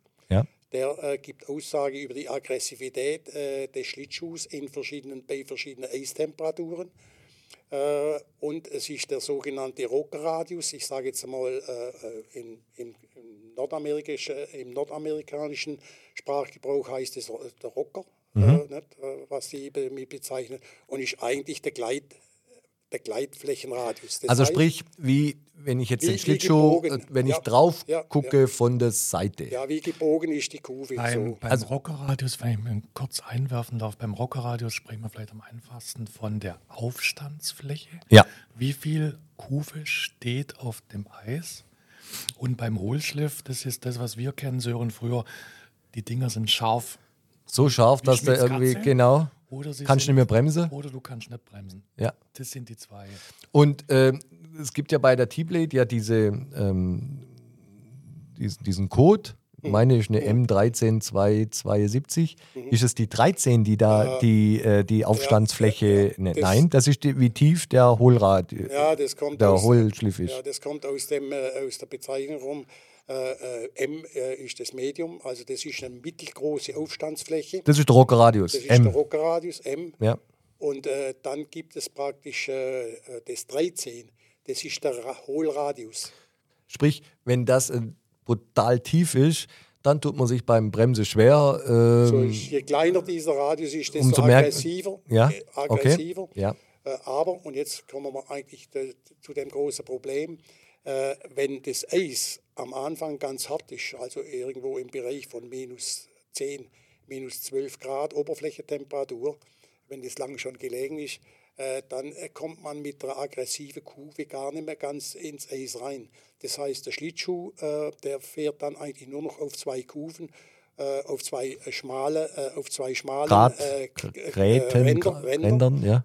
und in der Mitte ist hohl. Und da bildet sich der Wasserfilm nicht über die ganze äh, Kufenbreite und damit verliert der, der Spieler unheimlich viel Gleitfähigkeit. Das heißt, die Gleitfähigkeit geht um 30, 40, 50 Prozent zurück, wenn die Kufe nicht volldeckend im Eis ist.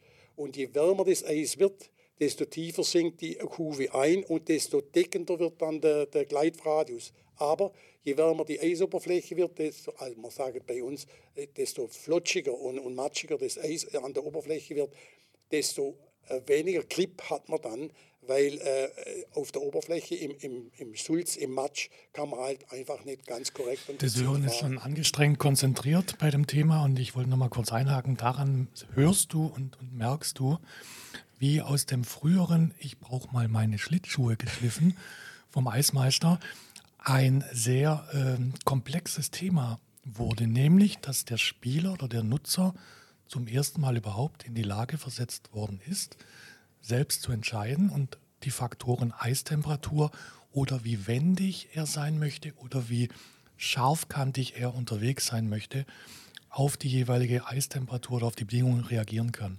Mit dem Radius SML plus den Radien 9, 11, 13 15, 18. 15, 18.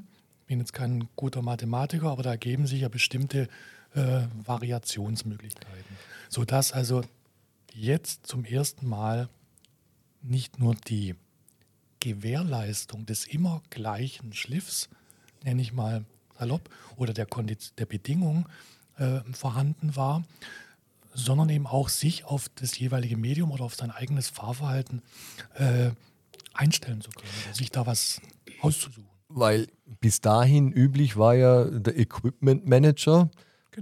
Du hast deine äh, Schlittschuhe. hat, hat, äh, hat halt äh, gewusst, wie der Spieler ungefähr halt, was der, äh, will der einen tieferen Holzschliff, äh, einen weniger tiefe und so weiter, hat halt geschliffen. Wir beide haben unsere Schlittschuhe doch damals abgegeben. So war's. Hatten, hatten immer einen kleinen Überraschungseffekt. War immer so. Wie kamen oder wie kommen diese Schlittschuhe wieder zurück? Genau. Scharf, weich, Und man hat ja manchmal zugucken dürfen und dann war ja klar, an dieser Live-Scheibe äh, hat man dann mit dem, was war es halt irgendwie, mit dem, Diamant. mit dem Diamant da halt dann äh, das eingestellt und zwar ein wenig Glückssache, was man da zurückkriegt hat. Wenn ich mir einen Wannemacher oder einen Wolfwieser angeschaut habe oder einen Eismeister, dann war das, der hat halt an diesem da Genau. Diamante wegen so rumdreht, wusste aber auf gut Deutsch gar nicht, was er eigentlich macht. Ja. Wenn es wegen Funke gesprüht hat, dann war es gut.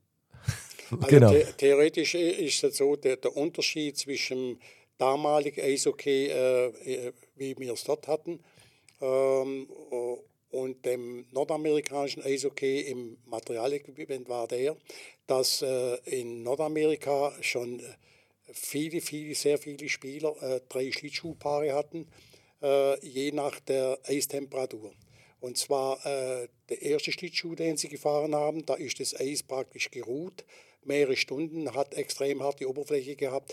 Da war praktisch die, äh, der, der Hohlschliff war eigentlich ein sehr flacher, höchstens 15, vielmal sogar 18.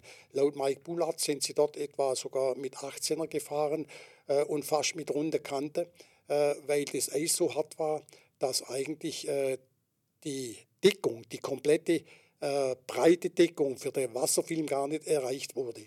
Und im zweiten Drittel, wenn dann die Eismaschine übers Eis war, die dann äh, warmes Wasser äh, äh, aufgezogen hat, dann hat sich die Eisoberfläche hat sich äh, um einige Grad äh, praktisch äh, die Temperatur erhöht. Ja. Das heißt, äh, die war dann vielleicht noch bei maximal äh, 8 Grad, vielleicht so im Mittel etwa. Minus.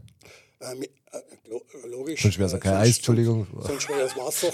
äh, und äh, da hat dann äh, der Spieler, wenn er dann mit dieser flachen Kuve, die er im ersten Drittel gefahren hat, wenn er mit dieser Kuve wieder aufs Eis gegangen wäre, dann wäre er auf dem Eis hin und her geschwommen ohne Halt. Weil in dieser äh, leicht, äh, ich sage jetzt mal, matschigen obersten Schicht, da geht es halt praktisch in einer Schicht um zwei, drei Zehntel Millimeter, äh, da würde ist einfach der Halt dann weg. Und, Und so gab es da er Spieler, die irgendwie tatsächlich auch gewechselt haben zwischen ersten ja, und ja, zweiter ja, Drittel? Tatsächlich? Die, die haben dreimal äh, die, die, die Schuhe gewechselt. Ja. Der Schuh oder die Kuve? Die Schuhe, weil man konnte dort die Kuve ja noch nicht wechseln zu der Zeit. Okay. Ach so war Heute das. heut, heut, äh, schleifen die auch die Stahlmesser, schleifen die in verschiedenen Radien. Ich stand auf dem Schlauch. Also der hat dann äh, beim, beim Auswärtsspiel in Vancouver drei drei, Paar äh, Schuhe drei dabei Paar gehabt. Schuhe Ja. dabei gehabt und in jeder Drittelspause wurde da gewechselt. Aus dem Grund. Aus dem Grund. Alter Schwede. Weil die, weil die Eistemperaturen so gravierende, äh, äh, also als Beispiel, wenn der mit einer zu flachen Kuve im zweiten oder im dritten Drittel aufs Eis geht, dann rutscht der weg auf den Matsch, der, der, der hat überhaupt keinen Halt. Mike, das war unser Pro also das war mein Problem offensichtlich. Und Also- auch deins. Das Hättet war ihr, das drei Problem. Paar, hättet ihr drei Paar Schlittschuhe gefahren? Dann hätten wir ab und zu gegen Mannheim gewonnen. Gell? In Mannheim, du weißt es noch, in Mannheim war immer Ja, das aber Eis das ist eigentlich der Hauptgrund. Das stimmt. Das war's. Und Schwenningen hat immer ein schön hartes Eis gehabt. Was heißt schön hart? Wir waren es halt gewohnt. Früher die Halle war ja halbseitig noch Ja. äh, offen. Ja. Äh, noch schlimmer war Ravensburg. Da bist du ja nicht nur äh, Da war ohne- der Sulz äh, vorprogrammiert, Dach, ja. ohne Dach gefahren. Da bist du ja teilweise auch auf eingefrorenen Blättern und was weiß ich nicht alles rumgefahren. Aber die Eisqualitäten haben wir ja auch gespürt. Absolut. Ja. Also das ist, äh, das ist ein Merkmal und äh, das war auch für mich äh, auch mithin ein Grund. Gleitfähigkeit, leichter, abstimmbar auf verschiedene Eistemperaturen, wo der Spieler nicht mehr den Materialwert braucht, äh, der äh, ihm sagen, du, ich will jetzt eine längere, eine längere äh, äh, Gleitfläche, weil ich will wenig mehr äh, gleiten, zum Beispiel der, der, der, der Dennis Seidenberg, der ja lange äh, T-Blade gefahren hat und damit auch den Stanley Cup gewonnen hat, äh, der, hat, der wollte eine ganz lange Aufstandsfläche als Verteidiger. Der hat, glaube ich, die längste Aufstandsfläche gehabt, äh, man sieht, die, die war fast gerade.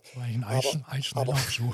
aber, aber, aber da muss man dazu sagen, wenn ein Spieler, der extrem lange Aufstandsfläche fahren kann, der muss ein exzellenter Schlittschuhläufer sein, brauche ich ja nichts sagen, äh, weil äh, diese Schuhe, die, äh, diese Kufe nicht mehr auf dem Teller sich drehen lassen, so flink.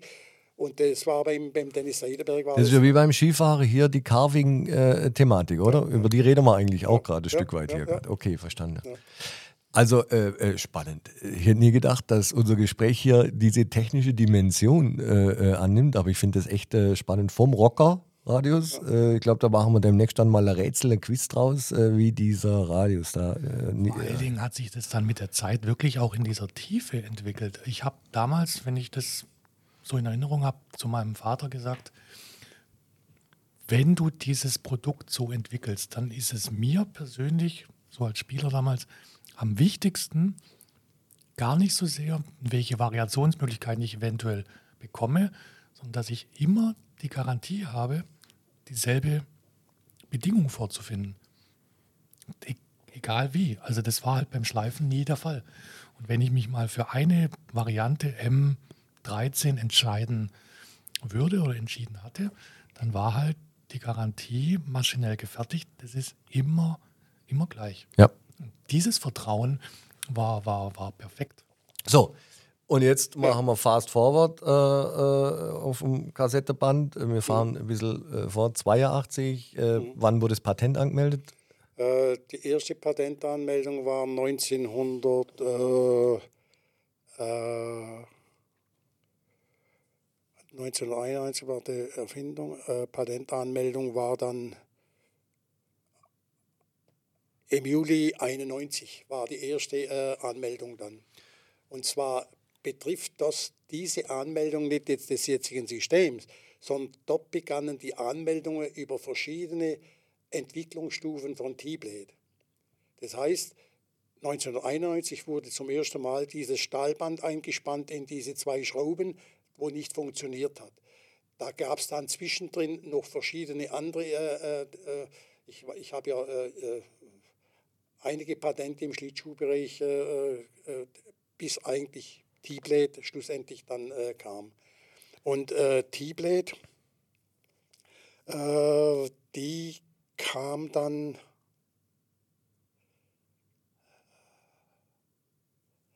die kam dann äh, 96 war dann eigentlich das erste Mal T-Blade äh, praktisch äh, so wie es eigentlich jetzt vorliegt äh, zugange und wurde auch auf und wurde auch auf der ISPO in München vorgestellt zum ersten Mal. Da war ich übrigens eingeladen. Ich durfte irgendwie kommen. Das wurde doch ja. im, im, im Eisstadion Im in München. Eisstadion. Habt ihr da irgendwie Veranstaltung gemacht und Ja, äh, da durfte ich dazu. Wir haben das Eisstadion dort gemietet äh, gehabt äh, für die Präsentation äh, unter äh, äh, Zuziehen von der Fachwelt, von der Fachpresse, von den Entwicklungschefs der großen Sportartikelfirmen und hatten dort ein desaströses Ergebnis, weil äh, der, George Fritz, äh, der George Fritz kam als äh, Testspieler oder als Testläufer nach zwei Runden schon an die Bande und das äh, Metallband unten ist weggehangen. Scheiße. Das heißt äh, im Klartext, vor laufender, äh, vor den Augen der Wettbewerber wurde der Niedergang der, der äh, dortigen Kufe mehr oder weniger präsentiert, eigentlich der Tod für jedes Produkt. Und das Interessante war, dass eigentlich nicht das Produkt in seiner Systemtechnik geschieden, äh, äh, äh, ausgeschieden ist, äh, sondern das Problem war, ich hatte zu, dort, zu dortiger Zeit keine Möglichkeit, das Metallband auf die Verrippung drauf zu äh, schweißen mittels Laser und das wurde da gepunktet.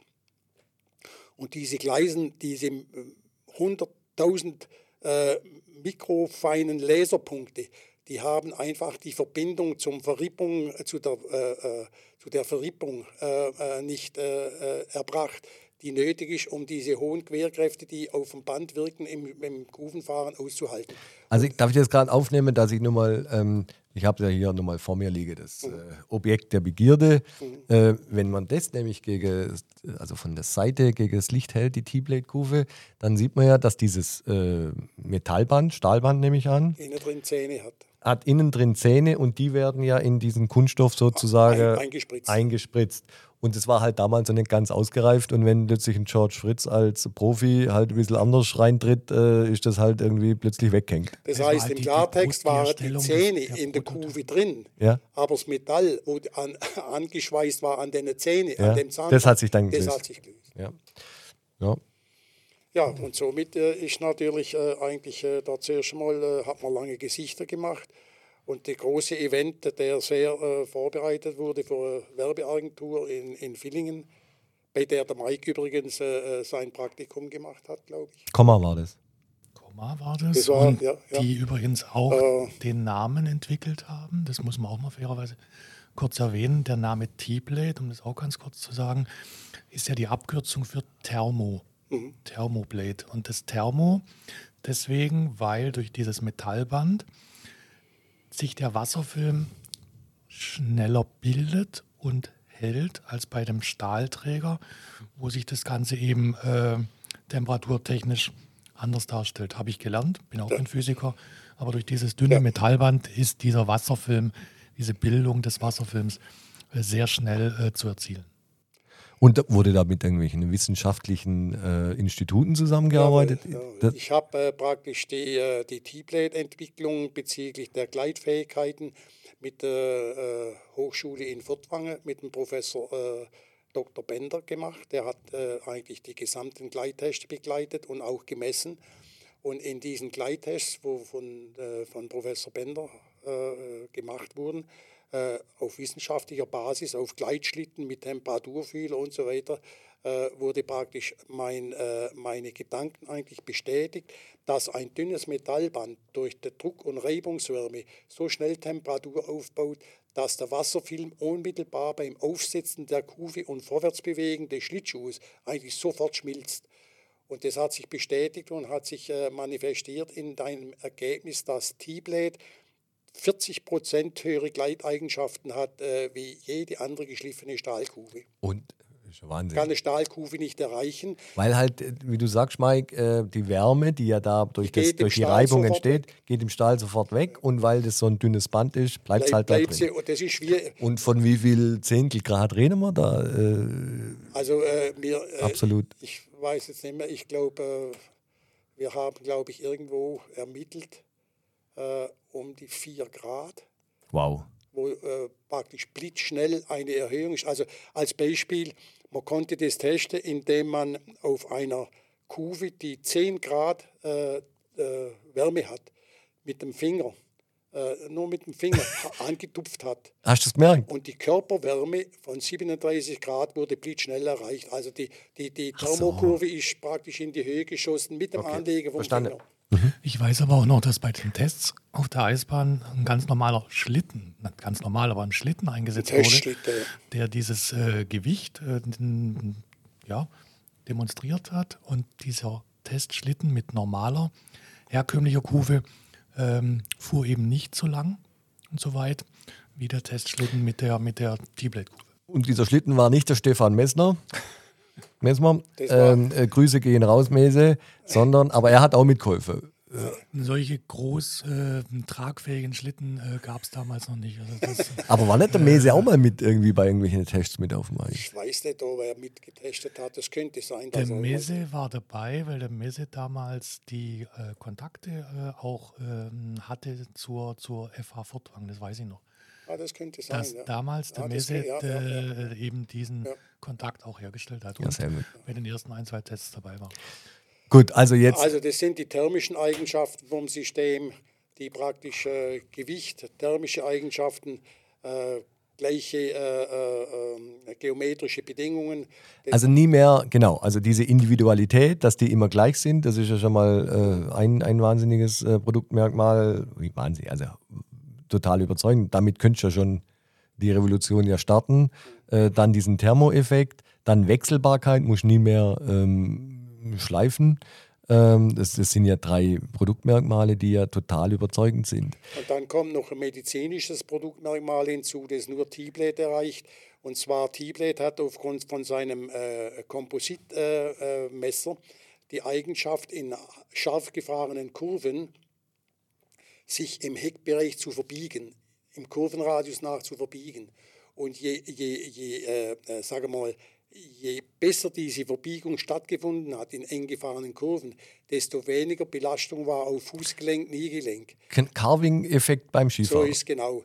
Und diese, äh, da hat sich praktisch diese, diese Verkrümmung, hat sich praktisch dem gefahrenen Kur- Kurvenradius nahezu angelegt, nicht ganz, aber nahezu. Und die Stahlkufe hat die Eigenschaft, wenn man auf der Hacke einen sogenannten Kanadierbogen eingefahren hat, dann hat sich die Hacke ins Eis eingegraben, also die, die, das Heck von, von der Kufe, und ist bis zu 10 mm tief ins Eis rein und ist immer tangential aus der Kurve raus.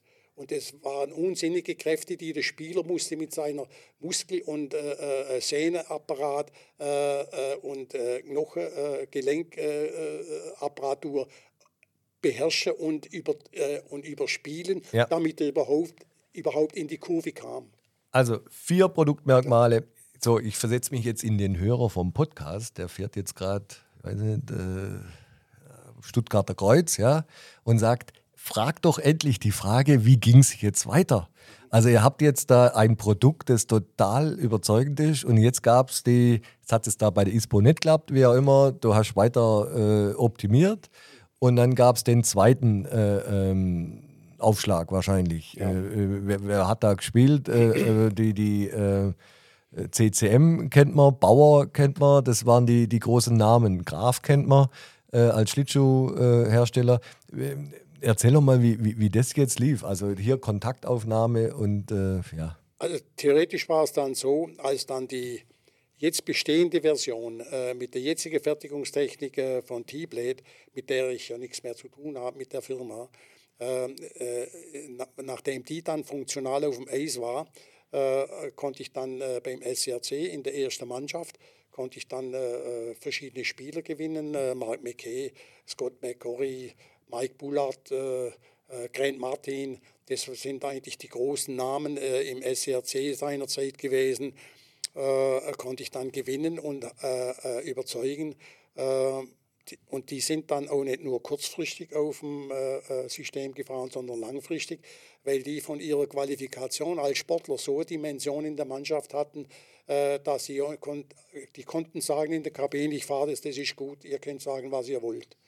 Ich kann mich aber daran erinnern, dass zu der Zeit, wo dieses begonnen hat, äh, in die äh, Erstmannschaften einzufließen, äh, zum Beispiel äh, Materialwarte äh, in, und Trainer äh, bei Fremdmannschaften in Deutschland gesagt haben, T-Blade kommt mir nicht aufs Eis, sonst verlieren, 15, sonst verlieren wir 15 Prozent am äh, Materialequipment-Einkauf. das heißt, die marktbeherrschende Firmen haben Druck ausgeübt auf den Materialeinkauf. Wenn T-Blade nicht vom Eis kommt, streichen wir Rabatte. So. Das heißt, nur damit zu sagen, wie schwer das ist, gegen so eine Machtdemonstration von, von den eingefleischten Platzhirschen anzukommen. Äh, aber äh, äh, das nur am Rande zu sagen war jetzt eigentlich so, dass dann hat langsam äh, T-Blade bei vielen Spielern, bei hochrangigen Spielern auch in der, in der Liga äh, Fuß gefasst. Und unter anderem hat ja Krefeld äh, bei äh, Erreichen der deutschen Meisterschaft hatten zwei komplette Blöcke auf T-Blade, Ach was. wo sie die deutsche Meisterschaft gemacht haben. Krefeld war jetzt nicht gerade ein äh, Serienmeistermacher. So, und äh, aufgrund dessen, dass beide Blöcke komplett T-Blade gespielt haben, waren die uneinholbar. die haben der, der andere äh, Kreisli um, um, um, um, um die andere Kreisli rumgemacht. Ist ja Wahnsinn. Ja. Und äh, äh, äh, dann war es eigentlich äh, schlussendlich so, dass aufgrund auch T-Blade innerbetrieblich etc., äh, strategisch, äh, finanziell, Ausstattung und so weiter äh, äh, und äh, einfach auch das Merkmal, dass bestimmte, äh, ich würde jetzt mal sagen, negative Punkte auch dieses System hatte. Das hat zum Beispiel der, der, der NHL-Superprofi Dennis Seidenberg hat immer äh, angemerkt, du, äh, die T-Blade, die sind eigentlich äh, immer super, aber ich kann einfach nur so schwammig starten. Und das war wenig ein Mangel bei dem System, dass sie einfach vorne, wenn hoher Druck, äh, äh, Querkraftdruck äh, auf das System kam, dass sich wenig weggebogen hat. Und sehr viele Spieler konnten mit diesem flexiblen äh, laufdynamischen Verhalten äh, konnten sie einfach nicht klarkommen. Und je schlechter einer Schlittschuh laufen konnte, desto weniger konnte er T-Blade fahren.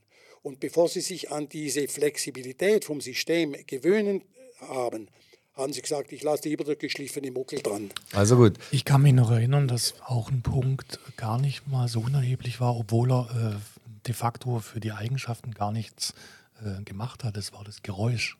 Ah, T-Blade Ja, ja macht ein anderes Geräusch auf dem Eis. Moment, soll ich es kurz einspielen? Wie sich das genau anhört, das haben wir ja in unserem Jingle vorne dran. Ich spiele das mal ab.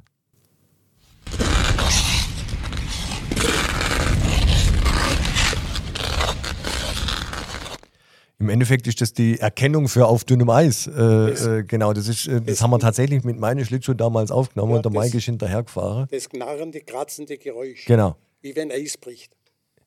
Und äh, Mike, jetzt, äh, ich weiß nicht, wie gut du vorbereitet bist, aber wie groß ist denn so ein Schlittschuhmarkt? Äh, Also habt ihr da irgendwie jetzt mal diese wirtschaftlichen Dimensionen? Ich nehme an, Kanada und Nordamerika, da spielt die Musik. Ähm, am, am größten habt ihr da, was sagt der Markt oder was sagte er vor 20 Jahren?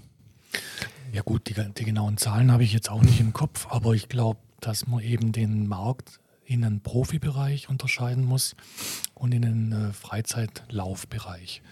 Und die, du kennst die Zahlen wahrscheinlich besser oder damals auf jeden Fall, aber äh, das Produkt hat natürlich in erster Linie schon mal auf den Profimarkt abgezielt, weil für den Publikumslauf war das erstmal zu, zu hochwertig und zu komplex. Aber wie die genauen Zahlen im, im, im Profibereich damals aus, aussahen, ein bis zwei Millionen Kufen im Jahr. Also man geht, äh, man geht davon aus, ich kann jetzt nur da, äh, Zahlen aus äh, vergangenen Jahren präsentieren, dass pro Jahr etwa in äh, sogenannte Pro- und lizenzierte Spielerbereich zwei Millionen Kufen Schlittschuh äh, neu ein, in den Markt einfließen. Und jetzt die äh, Zahlen. Heißt das ein Millionen Spieler, weil Zwei. du brauchst halt link, am linken Fuß eine Kufe und am rechten Fuß? Nein, zwei Millionen Spieler sind zwei, Ah, Millionen Paar. Okay. Schlittschuhe. Und äh, äh, das ist äh, eigentlich äh, im lizenzierten Sport, ist das eigentlich, sagen wir mal, so eine Hausnummer, äh, wo man, also ohne Freizeit, ohne Hobbysport, also da, da, weil da, bei Hobbysport und äh, Freizeit sprechen wir dann von 5, 6 Millionen, was der Markt jährlich äh, äh, erbringt. Aber wie hoch die Zahlen jetzt sind, da bin ich jetzt überfragt. Ich glaube nicht, dass sie kleiner geworden sind. Glaube ich auch nicht, okay. Aber da kennen wir die Dimension. Aber jetzt würde ich gerne mal wissen, jetzt erzählt doch nochmal, wie, wie das da so war mit diesen Größen der Branche. Wie ist man da in Kontakt treten? Schreibt man da eine Mail oder läuft das, äh, eine Mail gab es ja, weiß nicht, schreibt man einen Brief? Ähm, wie kommt man da in Kontakt und wie, wie, wie erzählt man da von, von so Verhandlungen? War das an einem Tisch wie hier oder wie muss man sich das vorstellen? Also es ist so, der erste Kontakt äh, mit einer großen Firma, mit dem heutigen Marktführer, äh, da war der Sana Hassan. Der Den Namen du jetzt nicht nennst oder wer ist das? Bauer? äh, kann man sagen, ist, äh, äh, ist Bauer. Äh, das ist äh, äh, seinerzeit so gelaufen. Der Sana Hassan, äh, der ja bekannt äh, ist, der ehemalige SRC-Spieler, langjähriger äh, äh, Manager und äh, Spieleragentur. Wir treffen ihn demnächst hier im. Spieleragenturchef. Ähm, also äh, der Sana Hassan hat mich unterstützt äh, in den äh, Kontakten zu Bauer.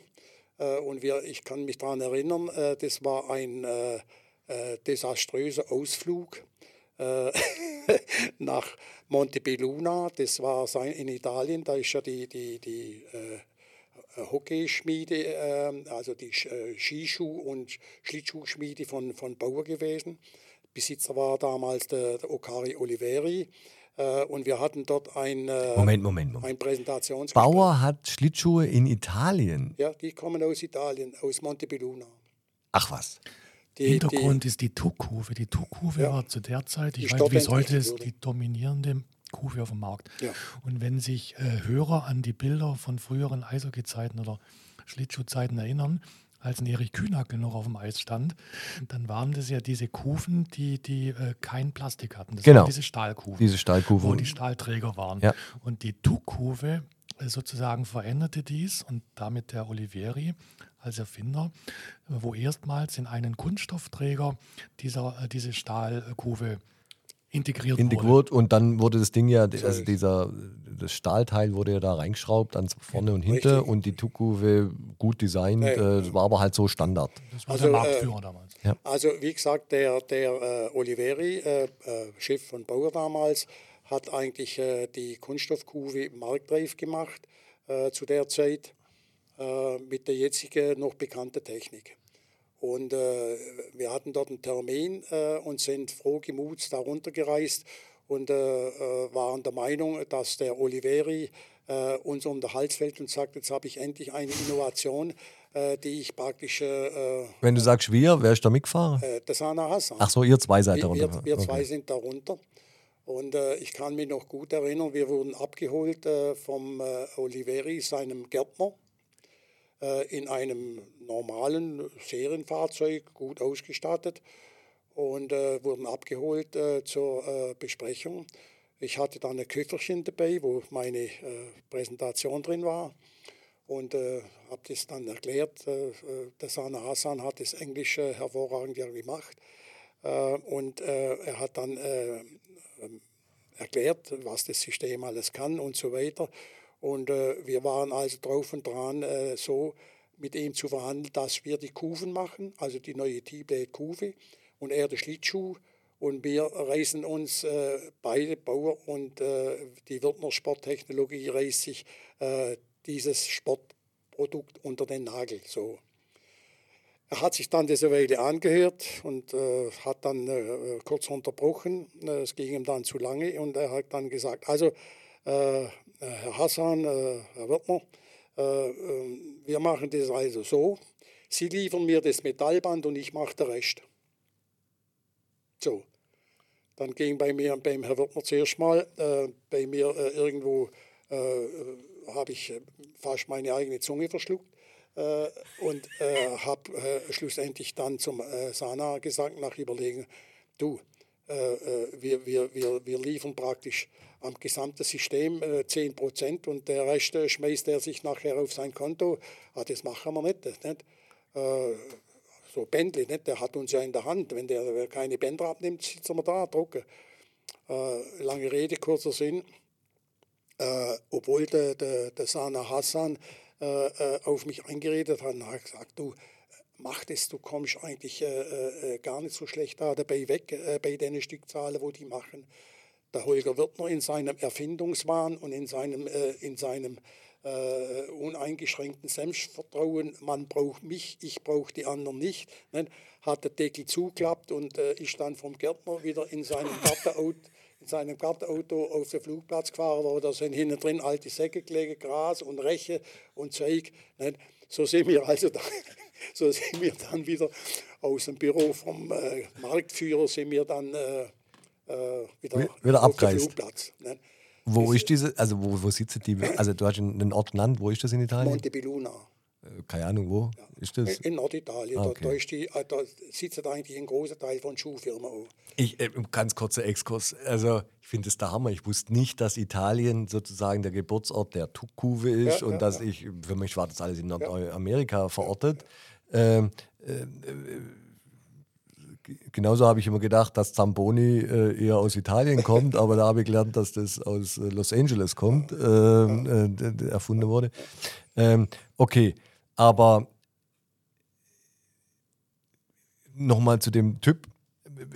Wie, wieso äh, hat, also sprich, in Europa hat er die Tuckkuve erfunden und wurde dann halt von Bauer aufkauft oder Nein, er war Bauer. Er war Bauer. Er war Bauer. Und dann hat Bauer, praktisch der Icaro Oliveri, hat seine komplette Schlittschuhsparte verkauft an Nike Ja? für äh, knapp 600 Millionen. Und hat davon hat er dann einen großen Wolkenkratzer gebaut in Toronto.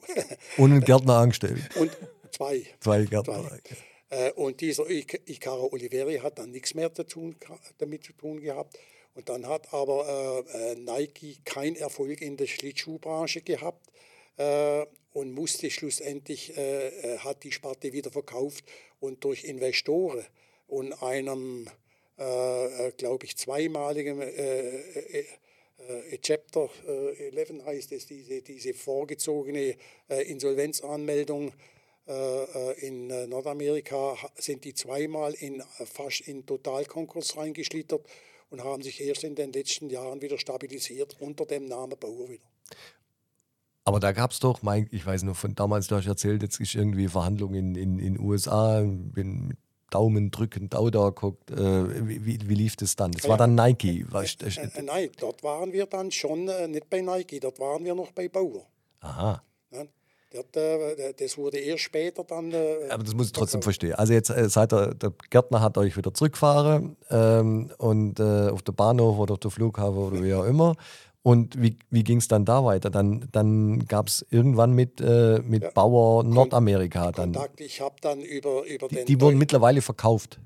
Nein, zu der Zeit war es noch Bauer. Okay. Re- äh, Original Chicago Oliveri. Und der, äh, der, der Paul Schanner, äh, der Importeur von Bauer äh, äh, Eissport äh, in Füssen. Der Paul Schanner war ein, ein man kann schon sagen, ein, ein gut befreundeter äh, äh, Eishockey-Fan von mir und auch von der T-Blade. Und der hat dann die Kontakte geknüpft zu seinem Lieferanten, äh, Bauer, und hat gesagt, du hört euch das mal an und so weiter und so fort. Und so kam dann auch der unmittelbare Kontakt äh, äh, mit den Bauerleuten da drüben. Das war auch nicht schlecht. Da sind wir in die Kantine zum Mittagessen. Da gab es, äh, was gab es, glaube ich, äh, äh, Chickens, Fingerfood, erstklassig. Aber wie gesagt, das ist bei denen eigentlich normal. Und äh, die haben dann. Äh, Ja, und du hättest dir jetzt ein Schnitzel vorgestellt oder ein Steak. Nein, nein, nein. Ich, ich war froh, dass es überhaupt das gab. äh, äh, nein, äh, Spaß Aber du, du, du signalisierst die ja dadurch, wie, wie, wie, wie man mit potenziellen Lieferanten, Partnern äh, da schon mal irgendwie klar macht, äh, wo der Hammer hängt. Das ist ja. das, was du ja durch die Blume sowohl in Italien gerade klar gemacht hast mit dem Gärtner, So. als auch da drüben. Okay.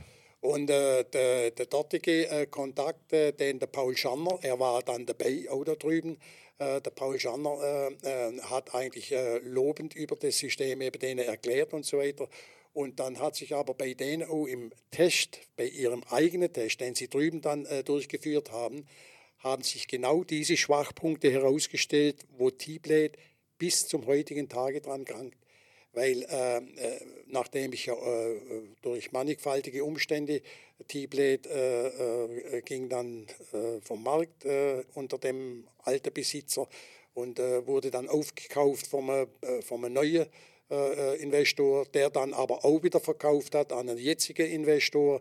Äh, äh, da wurde Ich muss kurz nachfragen. Du bist der Erfinder, hast das Ding mit, mit allem äh, sozusagen finanziellen Engagement zur Marktreife gebracht. Dann gab es da diese äh, äh, Rückschläge. Äh, dann ging die Firma äh, an, in, in andere, äh, andere Eigen- Hände, ja. andere Hände. Äh, Gibt es auch heute noch? Also ich kann heute T-Blade kaufen. heute noch. Ja? Ja, aber du hast nichts mehr damit zu Überhaupt tun. nicht, überhaupt nicht. Aber der Und Prozess, vielleicht ganz kurz Problem- eingehakt, äh, wenn ich kurz darf, war zu der Zeit so, dass wir ja des Öfteren, und ich durfte auch mit, und der Schanner war dabei und der Sana Hassan und äh, unter anderem auch der George Fritz war dabei und wir waren so eine illustre kleine Truppe, die mit mehreren Prototypen, Koffern und Taschen immer rübergeflogen sind, weil eigentlich Nach Nordamerika. Zeit, nach Nordamerika zu Bauer, Nike oder CCM. Und es war eigentlich immer so ein bisschen der gleiche Ablauf, dass das Produkt, deren Idee immer auf fruchtbaren Boden stieß oder fiel. Und es war immer so, dass wir vor Ort mit einer so aus unserer Sicht ausgereiften, testfähigen Variante aufschlugen. Die wiederum testeten, wollten dann größere Testvolumen haben. Und es war immer ein Hin und Her, dass sozusagen dies noch fehlte, das noch fehlte. Und wir natürlich mit ähm, kleinerem Budget ausgestattet immer diesen Anforderungen des Testkorridors äh, Leistung äh, tragen mussten. Also ihr habt immer nach der Wurst geschnappt, die vor der Nase irgendwie So, baumelte. Das, das hat unter anderem absurde Züge getragen, wenn ich kurz die Anekdote erzählen darf. Wir waren ähm, in Montreal für ein paar Tage, um uns mit CCM zu treffen oder haben uns auch mit CCM getroffen.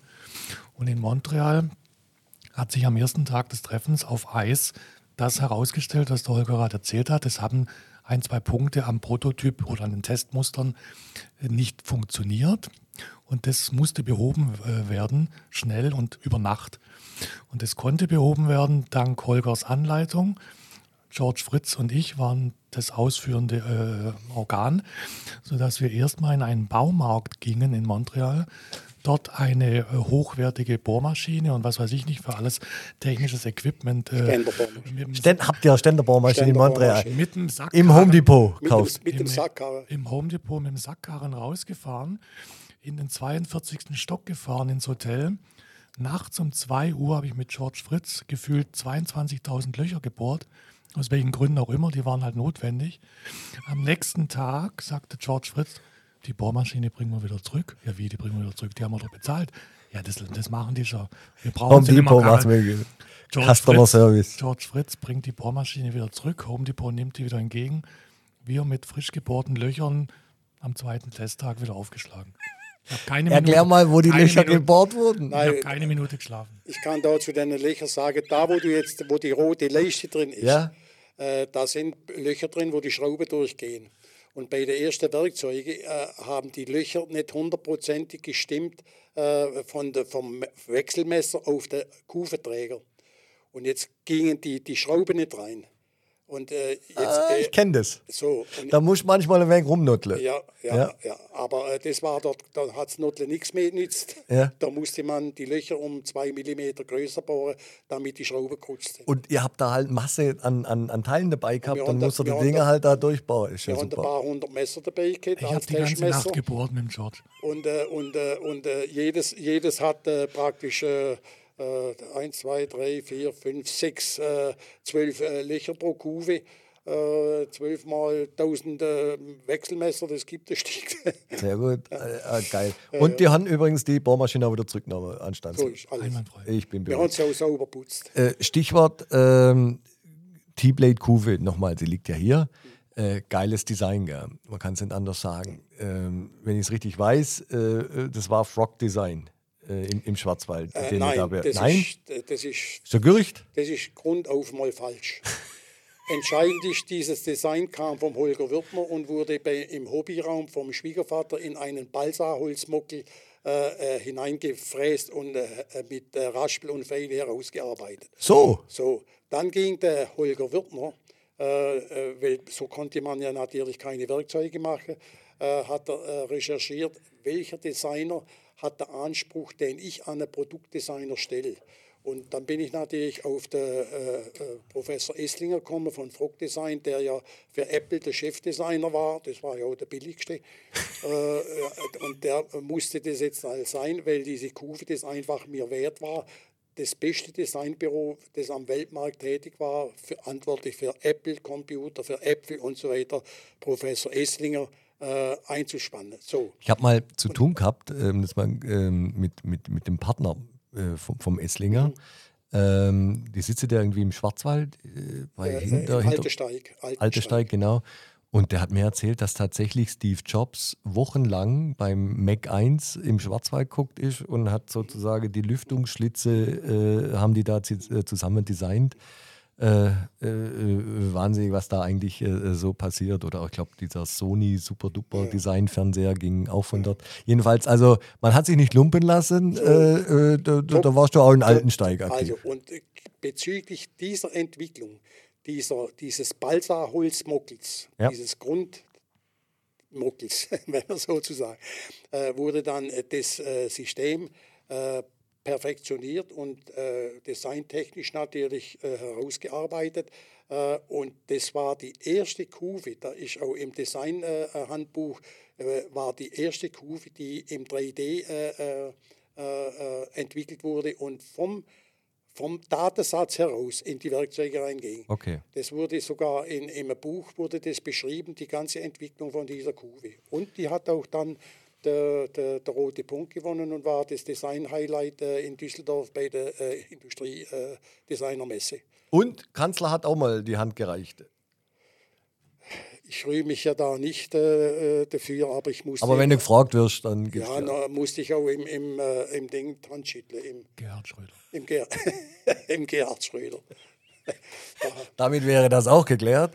Äh, jedenfalls, ja, ähm, heute spricht man immer von diesen äh, Start-up-Mythen. Im Endeffekt warst du ein Start-up mit dem ganzen Thema. Richtig. Und ähm, hast, äh, Vielleicht das noch ganz zur, kurz zur Erklärung, weil die Hörer wahrscheinlich jetzt fragen, wie kommen sie jetzt auf Gerhard Schröder und Handschütteln? Der Gerhard Schröder war sozusagen Schirmherr Schirm, oh ja. dieses damals in dieser Startup-Phase ähm, deutschlandweit Mhm. bekannten Wettbewerbs. Und äh, da hat äh, T-Blade meines Wissens den In, zweiten, in Berlin, der, zweite, Berlin. eh, der erste Platz in Berlin und dann äh, bundesweit der zweite Platz. und da gab es dann den, Hände, den Händedruck. Ja. äh, anlässlich äh, in München auf einer Gala-Vorstellung, wo die ganzen Gewinner praktisch vorgestellt wurden, äh, durften die ersten drei im Bundeskanzler die Hand schütteln.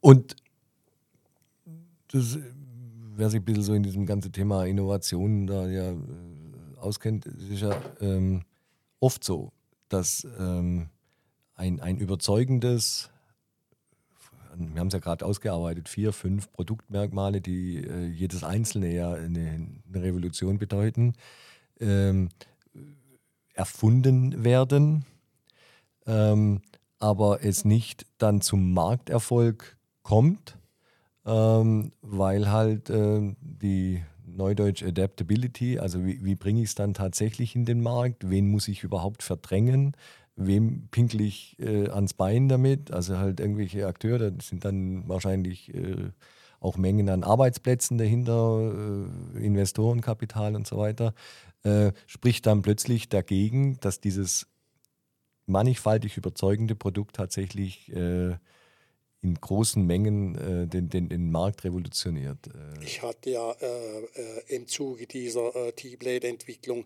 hatte ich ja Gespräche mit dem Deutschen Bobverband, ich hatte Gespräche mit der Eisschnelllauf, äh, mit der Claudia Bechstein, ich hatte Gespräche mit namhaften Skifirmen, Atomic in Österreich oder so, äh, äh, Vorstellungsgespräche zur Wechselskikante, weil ich wollte diese, äh, dieses äh, Thermoband äh, auch in Skibereich, in die Wechselskikante reinbringen. Und äh, wenn man dann hört eben von den großen Firmen, jetzt haben wir gerade Fertigungsstraße für, eine, für die jetzige äh, Kantentechnik im Ski für 4,5 Millionen installiert. Wir können die, nicht, äh, die Investition nicht einfach wegschmeißen und wieder 4 Millionen in die neue Kante investieren. Äh, dann sieht man eigentlich, was für Schwierigkeiten sind, bis sich ein Produkt und wenn es noch so überzeugende Fähigkeiten hat, durchsetzt.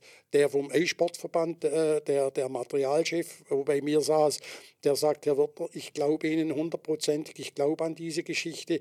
Wir könnten äh, alle Weltrekorde im Bob-Bereich könnten wir einstampfen, wenn die äh, Kuve äh, so auf der Bob käme, aber wir dürfen nicht, wir sind vom Verband her verpflichtet, ein komplettes Stahlmuckel ohne Kompositeigenschaften äh, zu verwenden. Hat der Muckel gesagt? Ähm, Mogel hat er nicht gesagt. Er hat, er ein, ein, ein, Stahlteil. Äh, Mogel sagt nur der Schwenninger Wirt. Genau, nein, Autolauinger. Ja, also, okay. also äh, so, äh, so bremst natürlich auch, so bremsen natürlich auch äh, Regularien, äh, Materialvorgaben in den Verbänden äh, diese Geschichte aus. ich bin ja dran, aber das ist dann die, die, die dritte Generation T-Blade, äh, die wird auch schlussendlich auch dann auch probiert äh, im Bereich äh, Schnelllauf. Und äh, da werden wir auch mit äh, dementsprechenden, äh, äh, ja, also du willst im Moment noch nicht drüber sprechen, aber es ist irgendwas in der. Ich glaube, einmal Erfinder, immer Erfinder. Ich glaube, das äh, wird ja hier absolut deutlich. Das ich, ist das Problem, ja. Und, und Holger, ich nehme dich ja nicht wahr, äh, als, als irgendwie, äh, dass du sagst, Mensch, das hat am Ende nicht den, den Markterfolg gebracht, du warst da mit All-In drin. Ich nehme dich wahr als Erfinder. Du willst, du, du willst die Sache äh, äh, äh umsetzen und das mit nächstes Jahr 80 Jahren. Ich finde das absolut äh, beeindruckend, muss ich dir sagen. Ja, ja. ja meine, meine liebe Frau, äh, äh, sie sieht es natürlich ein wenig anders. Äh, und wenn ich ins Büro äh, verschwinde, dann. Äh, dann weiß er, er macht, äh, er, er heckt was Neues aus. Die liebe Frau sagt dann getreu dem Motto: Jetzt komm doch mal zur Ruhe. Jetzt, lass doch mal gut sein. Sagt sie das? Lass doch mal gut sein. Die üblichen Sprüche. Ja, das heißt immer: hey, äh, wirst, hör doch einmal auf, das hat doch gar keinen Wert. Da sage ich auf, äh, das mag finanziell keinen Wert haben, aber ich höre erst auf, wenn das ein Massenprodukt ist. Super. Hey, äh, könnte kein besseres äh, Schlusswort gewesen sein. Ich bedanke mich. Ich gucke mal auf äh, die Uhr, das waren hier 70 Minuten. Äh, super spannend. Äh, dieser Podcast, Podcast heißt, wie ihr wisst, äh, geht ja um verjährt und unerzählt. Beides trifft hier zu. Diese Geschichte war unerzählt. Wahrscheinlich bei euch in der Familie am Frühstückstisch ganz oft erzählt. Und äh, Mike, deine Mutter kennt, äh, kennt, kennt natürlich die, alle, alle, alle Schritte. Aber wir haben heute mal äh, das tatsächlich erfahren dürfen. Ich finde das super. Herzlichen Dank fürs Vorbeikommen. Vielen Dank für die äh, Möglichkeit, über dieses äh, System mal etwas ausführlicher zu sprechen. Ne, Habe mich sehr gefreut äh, und bedanke mich recht herzlich.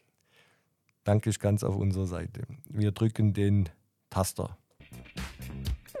Keine Atempause, Geschichte wird gemacht, es geht voran.